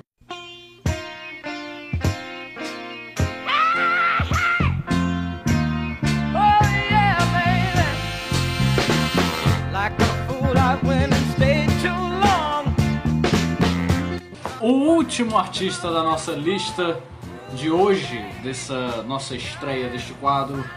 Quem é agora que vai vir? O menino, o espetacular, maravilhoso, incrível, inacreditável Estevão Maravilha. O grande destaque da harmônica, da gaita. Da gaitinha Da maravilhosa. gaitinha. Estamos falando de Steve Wonder, esse, esse, esse fenômeno Nome. da música. Não, mas não é Ronaldo, esse cara é uma lenda. Steve Wonder é lenda. Sei lá, cara. É porque assim, perdi. Vai se lascar. Não tem como bater o personagem. Mas não pro podcast. Quero uma mesmo. seriedade aqui no podcast. Não, é sério. Mas enfim, aí é. Seguinte, a gente vai falar agora do Steve Wonder, porque é um dos casos mais curiosos, pelo menos pra mim, no mundo da música. Definitivamente, porra, até pra mim. Porque, porque cara, eu, eu, é incrível, eu posso estar falando muita besteira aqui, mas como é que um cara que conseguiu dar tanta volta por cima na vida assim, Porque ele é cego. ele é cego. Vou colocar na mesa logo. Vou colocar na mesa aqui. Ele é cego, bicho. E ele toca pra caralho. Ele canta, ele canta um monte de coisa. Ele canta, ele toca, ele compõe. Ele é um artista completo. Como é que ele consegue fazer um monte de coisa e eu não? Ele tem mais talento do que eu vendo. Não, mas é sério, gente. Eu, eu fico impressionado com o Steve Wonder porque ele tem um talento pra transmitir a paixão através da música que quando você analisa a condição dele, se torna algo, eu vou dizer até emocionante de certa forma, como ele consegue transparecer isso quando compõe, quando toca, e isso desde muito novo. É, às vezes eu até me esqueço, cara, de verdade. Sem, sem, sem brincadeira. Não, sem brincadeira. Sem brincadeira, eu esqueço que, que ele é cego, de verdade. Tipo Ray Charles, né? É, Ray Charles. Inclusive, eu acho que Ray Charles foi uma, uma inspiração. E agora deve estar tocando.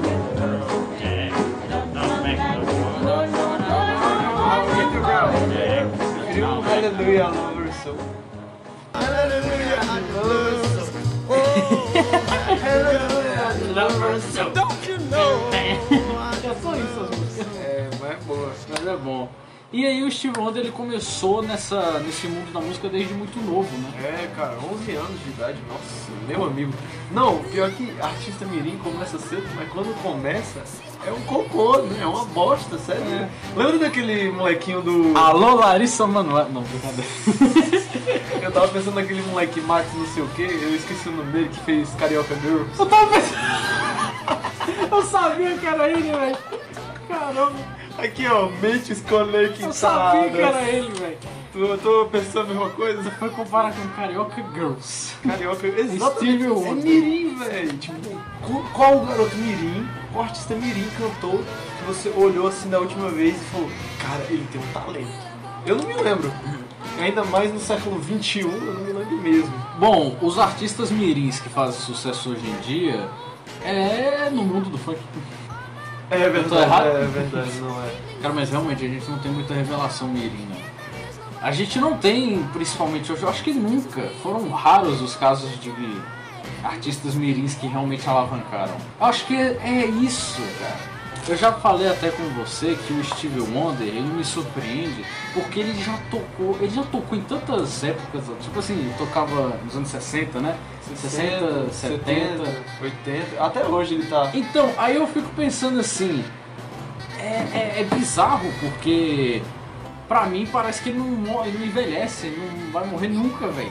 Porque ele ainda tá muito jovem. ainda bem, velho. Ele tá- parece estar tá muito Ainda não, eu tô jovem muito ainda. feliz, velho. Eu não sei o que vai acontecer se um dia ele falecer, velho. Eu, acho que eu vou chorar.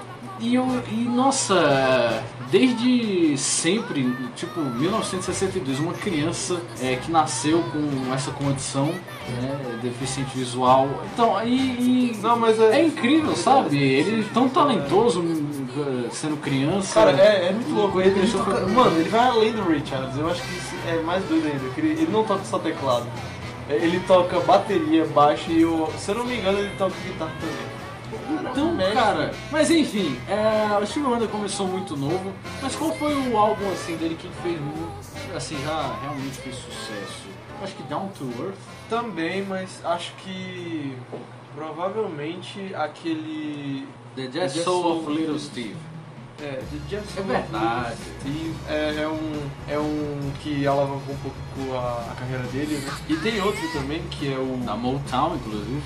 With a Song in My Heart, que eu acho que esse é um dos mais famosos dele, velho. Porque muita gente fala assim, se você vê em lista que fala dos álbuns do Steve Wonder, esse aí vai ser um deles que vai estar lá.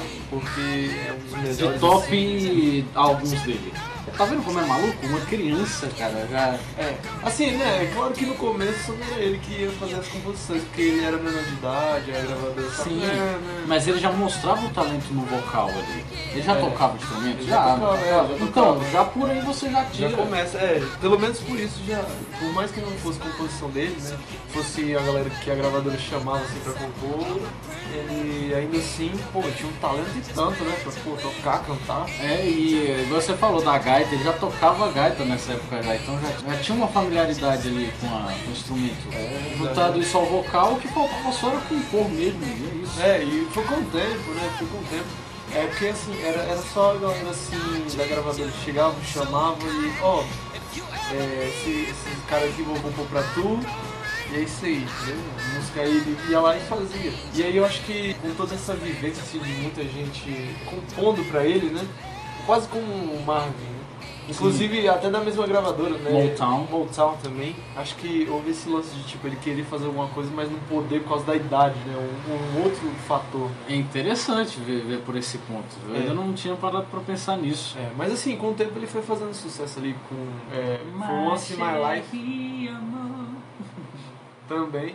Ele fez sucesso. Once in My Life. Como é que é? é For once in my life, I had someone who needs me, someone I wanted so long. Pô, essa música foi um sucesso muito estrondoso. Uma música muito maravilhosa, cara. A melodia. Você já assistiu Begin Again? É, é, eu não sei como é que é o título em, em brasileiro. É daquele que tem o Marco Grufalo e. Hum, eu sei, sei, sei. É, É é, que eles estão dançando assim com fone lá no metrô, sabe? sei. É, Toca essa música. Toca no essa música, é, exatamente. Caramba. Então, é, é, pra você a ver música o- é um hit. Ela foi Coisa atemporal também. Atemporal, né? A gente, a gente do 33 MTN trabalha com Ah, clientes, artistas atemporais. É isso aí. É isso que a gente tá procurando. Sim, Atemporal. É a palavra que você tá procurando. sim. Otávio Garro nos patrocínios. Otávio Gá, um beijo pra você, Otávio Gá. Espero que você Ah. ouça esse podcast algum dia. Sim. E. Tô dando salve aqui já. salve. Depois veio uma Cherry Amor. Amour. Amor. Véi, inclusive essa música até tá com todo mundo. Todo mundo odeia o Chris. Pra, pra você ver, né, que as pessoas já tiveram tanto contato com essa música e nem sabem. E eu, eu confesso que os álbuns, quando ele era criança, eu não ouvi muito. Mas a partir do finalzinho dos anos 60? 60, dos anos 70 ali, eu já, já deu pra ver que ele né, tinha uma algo. ampliada, né? Uma ampliada. É, Where I'm Coming From tem uma das músicas dele que eu mais adoro, que é Take Up uh, a Course of Happiness. Eu acho muito bonitinho a música, sei lá. Até, até interessante. Você já percebeu que muitas das músicas do Steve Wonder são alto astral? São pra cima? É, inclusive, é, o cara é realmente alto astral, né? Porque ele é o. Eu gosto de pensar, ele é o rei do otimismo, velho. Porque você escuta a música dele realmente bate um otimismo, uma felicidade. Então, é, eu é tava- contagiante, né? Eu tava até brincando aqui, a gente tava falando aqui. É tipo assim, eu tava falando com o Jonathan, há um vídeo do Steve Wonder, não sei se eu já falei aqui no 33 aí, não sei se eu falei no volume 2. Ou, é, no volume 2. É, sobre um vídeo que ele está tocando Close to You no David Frost, né, no programa do David Frost com uma Talkbox. Quando você assiste aquele vídeo, inclusive eles vão tentar deixar esse, esse vídeo na descrição do episódio. Quando você assiste aquele vídeo e olha para os olhos dele, bate diferente a sensação. Porque é, é simplesmente absurdo como você sente, é quase o que a gente sente com Marvin Gaye. Você sente a força dele, não força assim tipo de esforço, mas o impacto que a música tem, sabe? Esse negócio da Talkbox, inclusive, o Steve Wonder foi revolucionário. Ou seja, ele foi de tudo um pouco pra música. Ele foi um, um cantor mirim que deu super certo. Depois, Cantor popular. cantor popular, compositor, trouxe novidades, coisas, instrumento musical que é usado até hoje. Ele que revelou isso aí pra todo mundo. Ele, ele que foi um, um dos caras assim, que mais utilizou o Moog, né? O sintetizador assim. Que realmente deu um up assim, na funk music, na soul music também. É, porque antes o funk assim era, era mais, é, digamos, orgânico, né? Digamos assim, eles era bateria, metais, guitarra, baixo, coral, essas Aquele coisas. negócio de sempre. É, Earth, com o tempo, é, com o tempo que foi utilizando os sintetizadores, foi aquela coisa toda dançante, cheia de Futurista. é, coisa. e- entendeu? Então ele, ele deve ter dado um up junto com muitos outros, mas assim, eu acho que ele foi um dos principais, assim. Então é até por isso que é estranho ver que ele ainda está vivo, porque ele já fez tanta coisa, cara. Já viu tantas coisas dele, ele já tá há tanto tempo nesse ramo, que é bizarro, é igual o Bob Dylan. O Bob Dylan ele conheceu Johnny Cash, Elvis Presley, toda essa galera da antiga que já, já se foi. E até hoje tá aí, cara. Isso é bizarro, é tipo como se fosse um fóssil. Viajante do tempo aí, Starman, David Bowie. Sei lá. Citou todos aqui. Então, esses caras que fizeram tanta coisa pra música ainda estarem vivos. Que esses caras que a gente conhece, todo mundo já, já se foi. Fred Mercury, Michael Jackson, é, Elvis Presley. Essa galera toda já se foi. Entende? realmente, É, é. bizarro, cara. E pior que é, o Steve Wonder também tá nativo. Apesar do último álbum dele ser lá em 2005, ele ainda tá fazendo outro. Só que ele, ele é mais daquele artista que demora mesmo pra fazer álbum. Melhor assim, né? Porque se ele trouxer um álbum novo, vai ser bom, né? Vai É, ser vai ótimo. ser perfeccionismo, né? No álbum. Com certeza. Tipo, olha, aí veio esses álbuns assim quando ele tava né, no tempo de. É, teen, né? Artista Isso. mirim e tal. E aí, é, era aquela coisa, era mais os produtores e os compositores que comandavam. E aí ele fez 21 anos, teve controle de toda a grana que ele recebeu até aquele período, né? Toda retida. Sim. Porque ele não podia receber, a mãe que recebia uma partezinha. E aí, pô, ele recebeu uma bolada, né? Quando chegou nos 21 anos. Porque ele, ele, ele jogou muita bola, muito, ainda não. Ai não, menino. Esse caminhão é errado. Você vai capotar o carro. Capotou o Corsa. Não, aí tipo. Chegou aos 21 anos e aí, pô, o contrato com a Motown já tava até acabando e aí ele foi decidindo ver o que, que ia dar, o que, que ia acontecer. Ele tinha ideias novas, ele já queria compor coisa nova, né? E aí o que, que aconteceu? A Motown deu liberdade criativa pra ele, um contrato lucrativo pra caramba, né? Pra ele fazer o que quiser. Aí ele só aceitou, velho. Tipo, foi a melhor negociação que um artista teve, né? Provavelmente.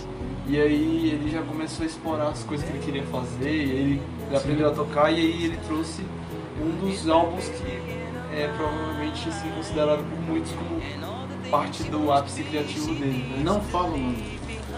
Já sei o que você vai falar. Music of My Mind, né? Exatamente.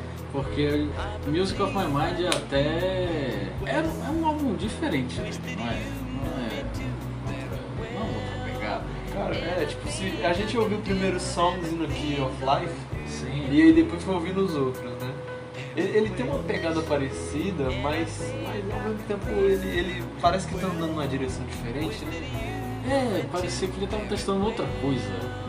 É, parece que é, é tipo assim, é, é três, três caminhos pra ir, né? Um à esquerda, um no meio, na direita. Ele foi, foi seguindo cada um. Foi testando todas as possibilidades possíveis. Detalhe pra capa desse álbum que é. Tirando o reflexo do óculos, não, particularmente, né? Que é um- uma coisa toda praiana. Porque se você tirar o reflexo dos óculos dele, parece uma capa super séria, super cool, né? É Aí você dá uma, atenção no que, que tá nas lentes dos óculos dele, né? Aí você olha e fala, não, que isso? Popular, né? Popular. maravilhoso, cara. Não, mas, mas é uma capa bonita mesmo assim, eu, eu acho. Esse negócio dele. Ele fez 21 anos, assim, você lembra qual foi o ano? 71. 71, né? É. E foi justamente nos anos 70, até no início dos anos 70, assim, que eu acho que ele foi até o- os anos 80, assim, que ele, do, se- dos 70 até 80, que ele fez os melhores álbuns da carreira dele. Assim, Sim. pra mim, né? Ah, entendi. Pra mim, porque... É, não, porque assim, pro, pro popular, o que eu falo, né, foi a partir dos 72, mas eu também acho que, pra mim, honestamente, velho, acho que desde For Once in My Life, a gente até ouviu outros, Down to the Earth, Sim, tem o... A gente ouviu o Signed, Sealed, Signed, Sealed and and Delivered. Where I'm Coming From também, né, É, tá vendo? mencionando. Todos, todos os, os álbuns dos anos 70, na verdade, a gente. Não todos, né? A gente fez questão de ouvir a maioria, pelo menos, É. dos anos 70, porque realmente são. Eu acho que foi até isso. A nossa experiência com esses álbuns me fez achar que eles são os melhores. Logo em 76 nós temos que. Nós temos o ápice, o mestre, o rei de todo Deus, o soberano, que é onipresente, onisciente, onipotente, unicórnio. Nós temos sons in the key of Sons, life. como é que é? Sons na chave da vida. O que, que é isso? Canções na nota da vida. Sons. Sons. Aí manjou no inglês, viu? Não queria dizer nada não. Sons. Sons. É porque eles songs, é, É, mas é, é- é canções no pique da vida. Pessoas no pique da vida. É. Pra mim é o melhor álbum, álbum influenciador de toda a porra. É, velho, é perfeito. Não, Cara. honestamente, é perfeito. 20. Não, só que vi, ó. É que tem a galera a crítica, né? Chata pra caralho. Porque eles vêm reclamar do tamanho do, do disco. Chega assim e fala, ah, é o ruim desse álbum que o cara extrapola nas das. Vai tomar no cu, né? Você não quer ouvir a porra da música, é longa demais, vai ouvir, sei lá, um. É. Como é que é o nome? Vai ouvir jingle, Como é que é o nome lá do, do, do cara lá, o Revolver, do Walter Franco? Tem umas faixas de 15 Walter segundos.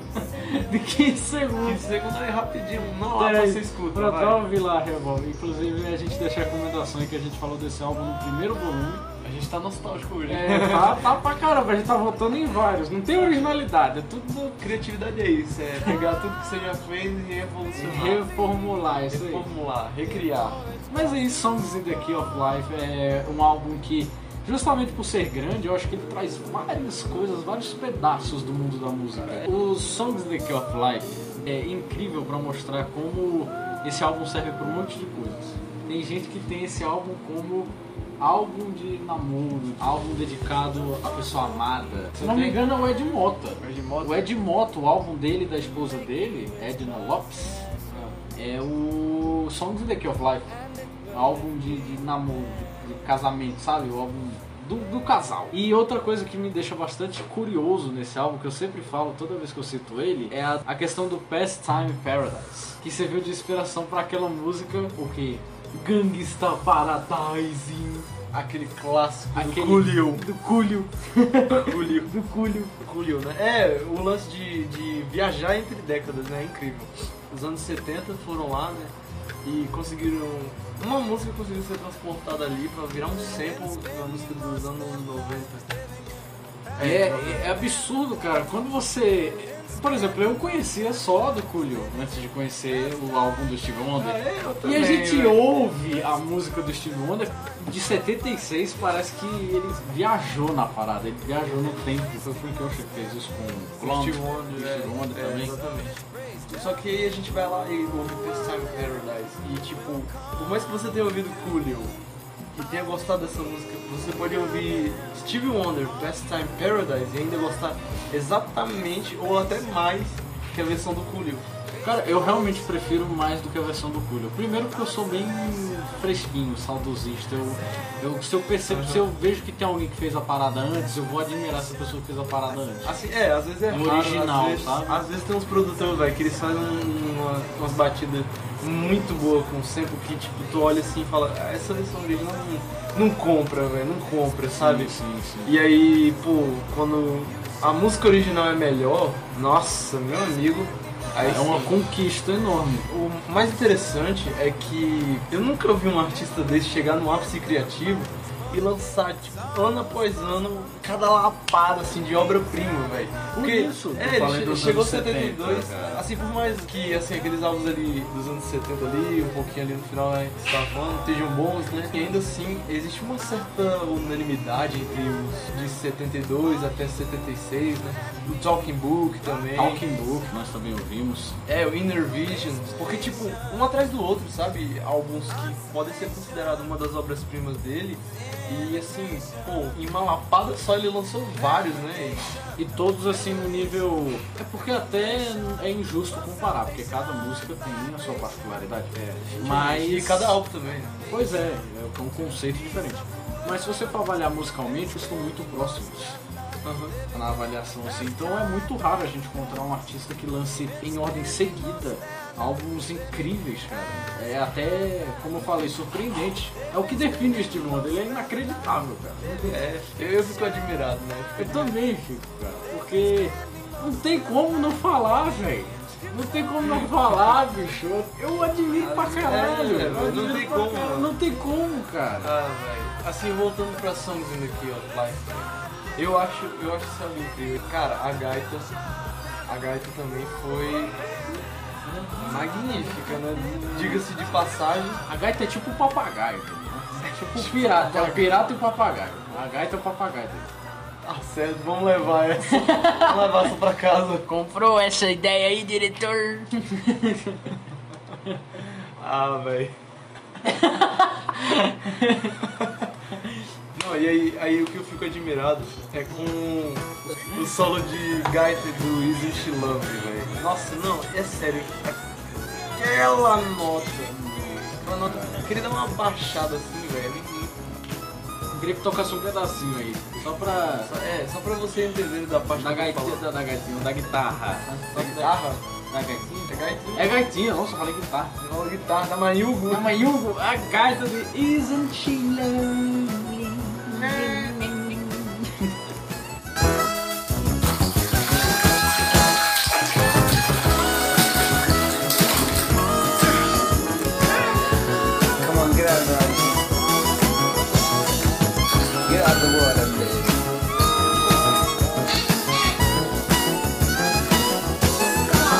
Vocês estão vendo aí, mano, eu acho que é um talento incrível. Em todos os outros instrumentos, né, velho? Gaita, é guitarra. Na bateria, todo mundo elogia até o trabalho que ele faz na bateria. E nos sintetizadores também. O cara dá um arraso, velho. Cara, é bizarro, principalmente nos anos 80 ali, né? Aquele... 70. Nos anos 70, cara. 70. Não foi mais nos anos 80 que ele usou, não? Songs in the Key of Life tinha sintetizadores. Eu tô falando aqui. Não, é por causa que... Não, não eu sei, mas é porque nos anos 80... Não, é, eu É entendo, mas... do, do sintetizador, Não, mas ele mas foi é- o pioneiro. Ele foi o pioneiro, É, sim. ele foi o pioneiro. Nos anos 70 eles também usavam, sabe? Um monte de música desse aí era nostálgica pra mim, velho. Além de realmente ter ali Pastime Paradise, tem um monte ali que realmente foi, foi assim, nostálgico pra mim. Eu devo ter ouvido em algum lugar e não sei. Fiquei inspirado. É isso. Um álbum, além de ser muito bom e magnífico, chega a ser nostálgico. É melhor ainda. Nota 10. Nota 10. Apenas Essa é a sua resenha. essa é a minha resenha. Em suma, ah, então o processo criativo de Steve Wonder se veio muito da influência, acredito então. Porque ele foi, ele cresceu nesse mundo, guardou o que tinha, o que estava aprendendo ali, para quando realmente pudesse soltar e libertar, fosse com maestria. E até hoje ele faz isso, por mais que ele não lance tantos álbuns, É. ele ainda tá nativa, cara. E por, por favor que continue por mais 500 anos aí, porque Sim, pô, definitivamente. É, ele continuou depois. Magnífico. Depois, depois que ele chegou no ápice de extrapolar rapidinho. Pode falar. Que, né, de ter extrapolar. É nosso. Nossa. Aí ele chegou nesse nível de extrapolar, a galera falou que depois ele, ele deu uma baixada de qualidade, né? Ficou mais mediano, digamos assim, né? Eu não acho que isso seja totalmente verdade, nem nada do tipo. Ele fez grandes boas músicas, né? Ele, eu acho que ele ainda manteve uma boa parte da qualidade. Talvez naquele momento que ele tava fazendo aquelas músicas ali, né? As músicas de, de 72 para 76 foi uma, uma vibe assim diferente, foi uma. É aquele negócio de não conseguir voltar exatamente no caminho criativo que você tava, né? É porque, tipo assim, ele, é igual a gente falou do Miles, ele chegou no ápice dele e depois continuou fazendo coisas boas. Só que não tanto quanto antigamente, porque não tem como você passar, velho. Às vezes nem tem como você, tipo, parar um tempo e, e voltar exatamente de onde você parou. É, é, é, é difícil, velho. É difícil, é porque você tem que estar ali muito na vibe, você tem que estar muito ali no pique. É, imagina o quanto que, que aconteceu na vida dele em, em que, quatro anos, né? Sim. Aí, pô, é a diferença, né? E eu acho que ele fez grandes álbuns, era é, I Just Called to Say I Love You. Pro filme A Dama de Vermelho. É, exatamente. Jungle Jungle Fever. Jungle Fever. Pô, a trilha sonora legal. Pô, eu vi o filme também, achei legal. É Spike Lee. Ah, então Entendi, ele ele- ainda tava envolvido na cultura. É, ele ainda foi ali. É meio que assim até hoje, cara. Teve uma coisa que, que eu gosto de usar como exemplo pra quem disse que ele ficou mediano é o seguinte. Voltando no For Once in My Life. Há uma versão dessa música que foi cantada ao vivo recentemente que muitos dizem ser melhor do que a original. Aí você imagina. A original já era boa. O cara, não sei quantos anos depois, me vende uma versão ao vivo, E ainda recente, né? recente, que parece ser melhor do que a original, que já era perfeita. Então, se isso ainda não é algo assim mostrando, não sei o que, que é, cara. É, velho, ele continua se inovando, né? Mesmo depois de tantos anos tocando e fazendo sucesso, né? Tem, tem cara que acaba relaxando no final da carreira, já. Saber, não, não tem mais o que inventar, não. Vamos continuar tocando as mesmas músicas mesmo. Se tiver que fazer um novo álbum que seja. E é isso aí. vai ser a mesma coisa. E pronto, não sai, não sai É. da mesmice. E ele pode até não sair da mesmice, mas ele consegue dar uma mudada. Alterar um pouquinho as coisas pra sair de forma magnifique. Vou até falar aqui, se a gente algum dia chegar a ser conhecido mundialmente, quero chamar o Steve Wonder caso ele esteja vivo. Steve Wonder, espero que você esteja ouvindo esse podcast. Ele vai. A gente vai te convidar pro churrasco. É bom. É bom, né? É Chamar bom, ele é ótimo. churrasco.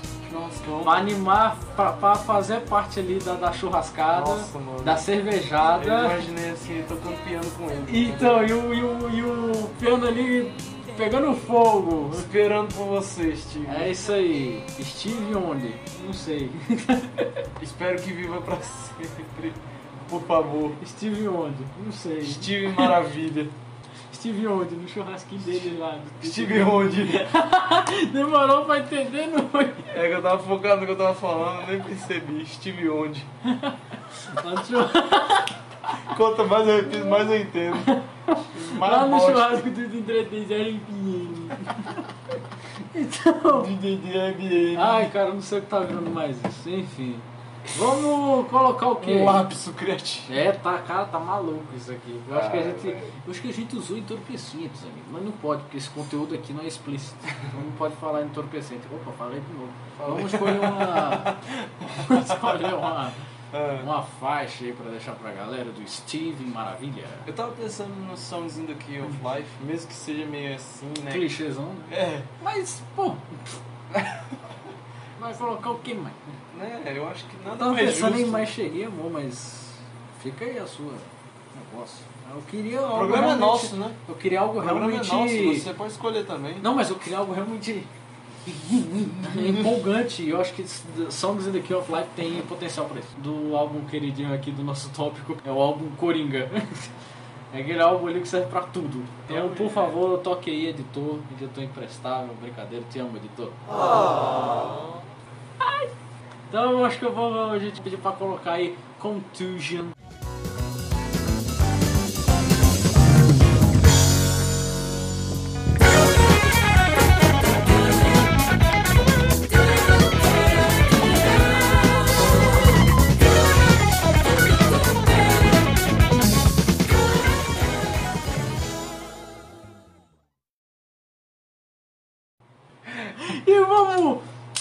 Vamos pro próximo assunto aqui. O próximo assunto é, É, é a finalização. É. O próximo assunto é o fim. O próximo assunto é a gente dando adeus, porque nunca mais vai ter volume de 33 RPA. Eu sinto decepcionar vocês. Agora não vai ter mais episódio, agora vai ser Tá capítulo. Capítulo. Estamos chegando ao epílogo do 33 RPM chegando- desta vez. É, um, o final deste Volume. Nos perdoe pelo pleonasmo, Ah, mas o final deste criativo vinil. Manda- Criativamente criativo vinil. Essa é a nossa experiência de trazer um quadro novo pra vocês. Inclusive, eu acho que foi um dos episódios que a gente mais viajou, deu uma viajada aí. Me perdoem o pleonasmo. Mas é criativamente criativo. Este vinil aqui. Não. Mas É o isso. lema, é o lema do O final. lema é criativamente criativo.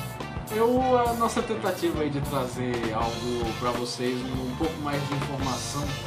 Eu acho que esse quadro, nossa, vai servir pra gente conseguir entender de forma mais mística, mais mágica, como que era esse processo de criação mesmo.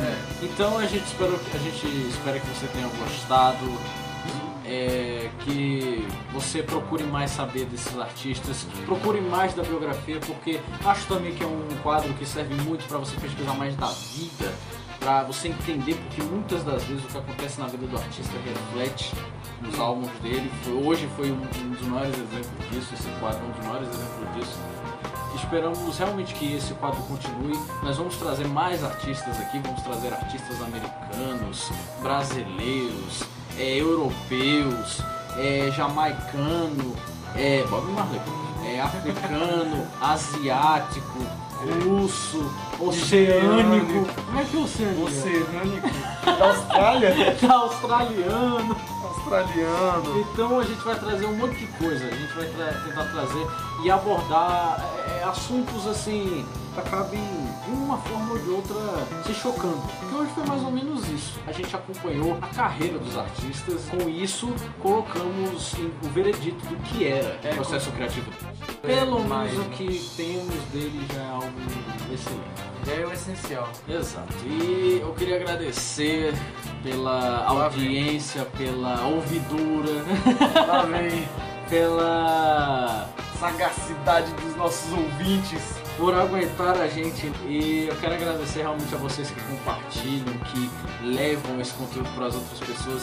Vou aqui falar de novo das pessoas que nos elogiam eh, nas redes sociais, que falam, falam que gostaram. Falaram bem, gostaram. Ah, parece que vocês estão com. Tem gente que se inspira na gente, cara. Não acredito. Oxi, Bando de louco, louco. maluco da cabeça.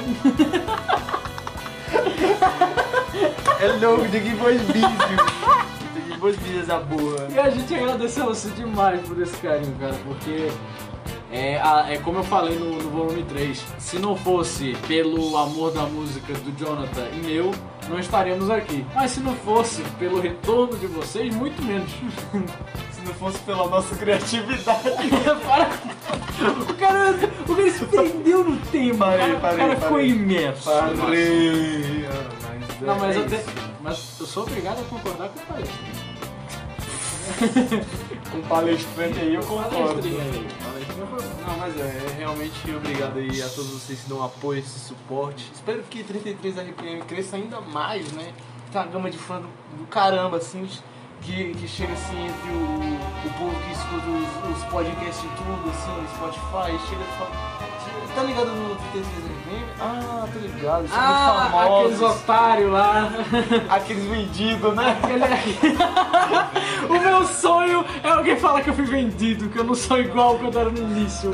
O meu sonho é esse. É, agora que tá rico, não, não acredito, ele é um vendido. Pra cobrar, eles são bons. E eu queria agradecer também ao meu querido parceiro de podcast aqui de todas as horas, de loucura, de pauta, de, de, de música, Emoção, de né? emoção, de Também conexão. John não. Obrigado aí pelos beijos queria- na boca, pela, pela troca de saliva, Ah, pelos é carinhos e afetos. Sempre que é possível, a gente, li- a gente libera, a gente libera aí.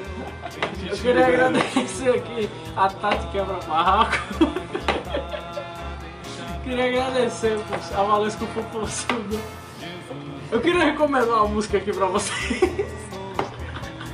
O cara, via- o cara vai além. Quando você acha que Não, ele não, não. vai terminar, ele vai. Então vamos, vamos, vamos deixar essa música aí no mistério. Não vou dizer qual é a música Tá agora. não. extrapolando que nem Steve Wonder.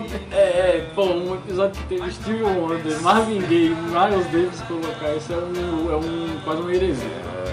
Mas enfim, é, muito obrigado Jonathan mais uma vez por sua companhia, é sempre um prazer gravar este programa ao seu lado, porque é um trabalho que eu faço com carinho, com amor, porque eu me divirto bastante e é isso, é maravilhoso. Sim, de fato. Sim. Ele mandou- E acaba. e acabou. Eu quero agradecer também por ter participado disso aqui, embarcado na ideia. Assim, é, normalmente assim, não sei se você percebe, mas na capa tá lá roteiro. Aí nesse aqui vai estar meu nome. Por mais que às vezes eu sinta que o seu nome devia estar junto também, né? Porque você contribui também, ué. Com as ideias. né? Não, tem que ser. Tô nem aí pra você. Tapa na sua cara. Seu merda! Te odeio, esse programa aqui é uma bosta! Mudou, Não aguento mais. Não aguento mais. mudou totalmente. Desabafos RPM. 33, desabafo 33 DR. O volume- 33 lavação de louça. O, o volume 5 vai ser o desabafo de Jeff aqui. Eu já tô. Gente, eu tô me mantendo num cárcere privado. Ele tá me apontando uma arma pra falar que eu gosto desse programa, velho. É, eu que falei, fala que é criativo, fala. Ele tá Me agradece, vai. Agradece. Aquele- o, o sequestro que ele fez comigo foi criativamente criativo, gente. Pelo amor de Deus, cara. O cara foi nessa. O cara foi nessa onda, o cara surfou. Surfei. Mais que o Medina. Exato, mais. mais que o Cadu Maverick e o Big Z. Ai, velho. Meu Deus do céu.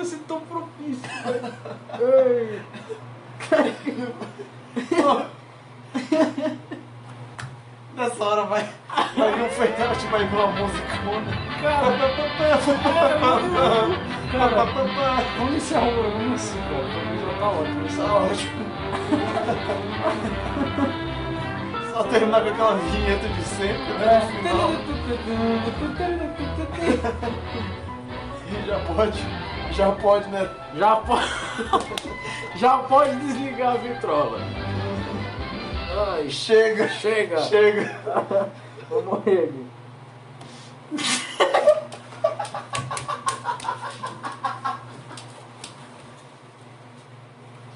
Chega, vai pra casa.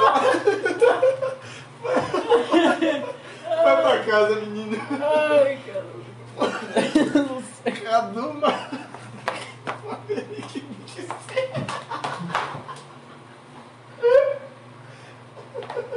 Ai. Tirou essa do baú, bicho. Do baú. Ai. Ah, velho. Ai, tá, pô. Não acredito. Ô, Bruno, eu deixava, só, eu deixava esse final sem corte, velho. Ai, cara, não vai ter que terminar não, porque a gente...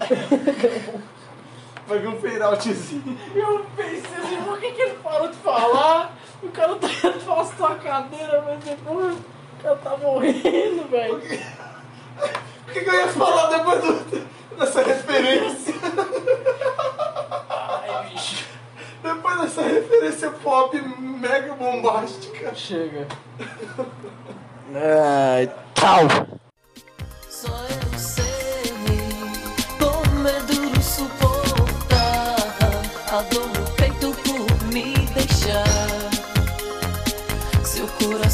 Falará por mim.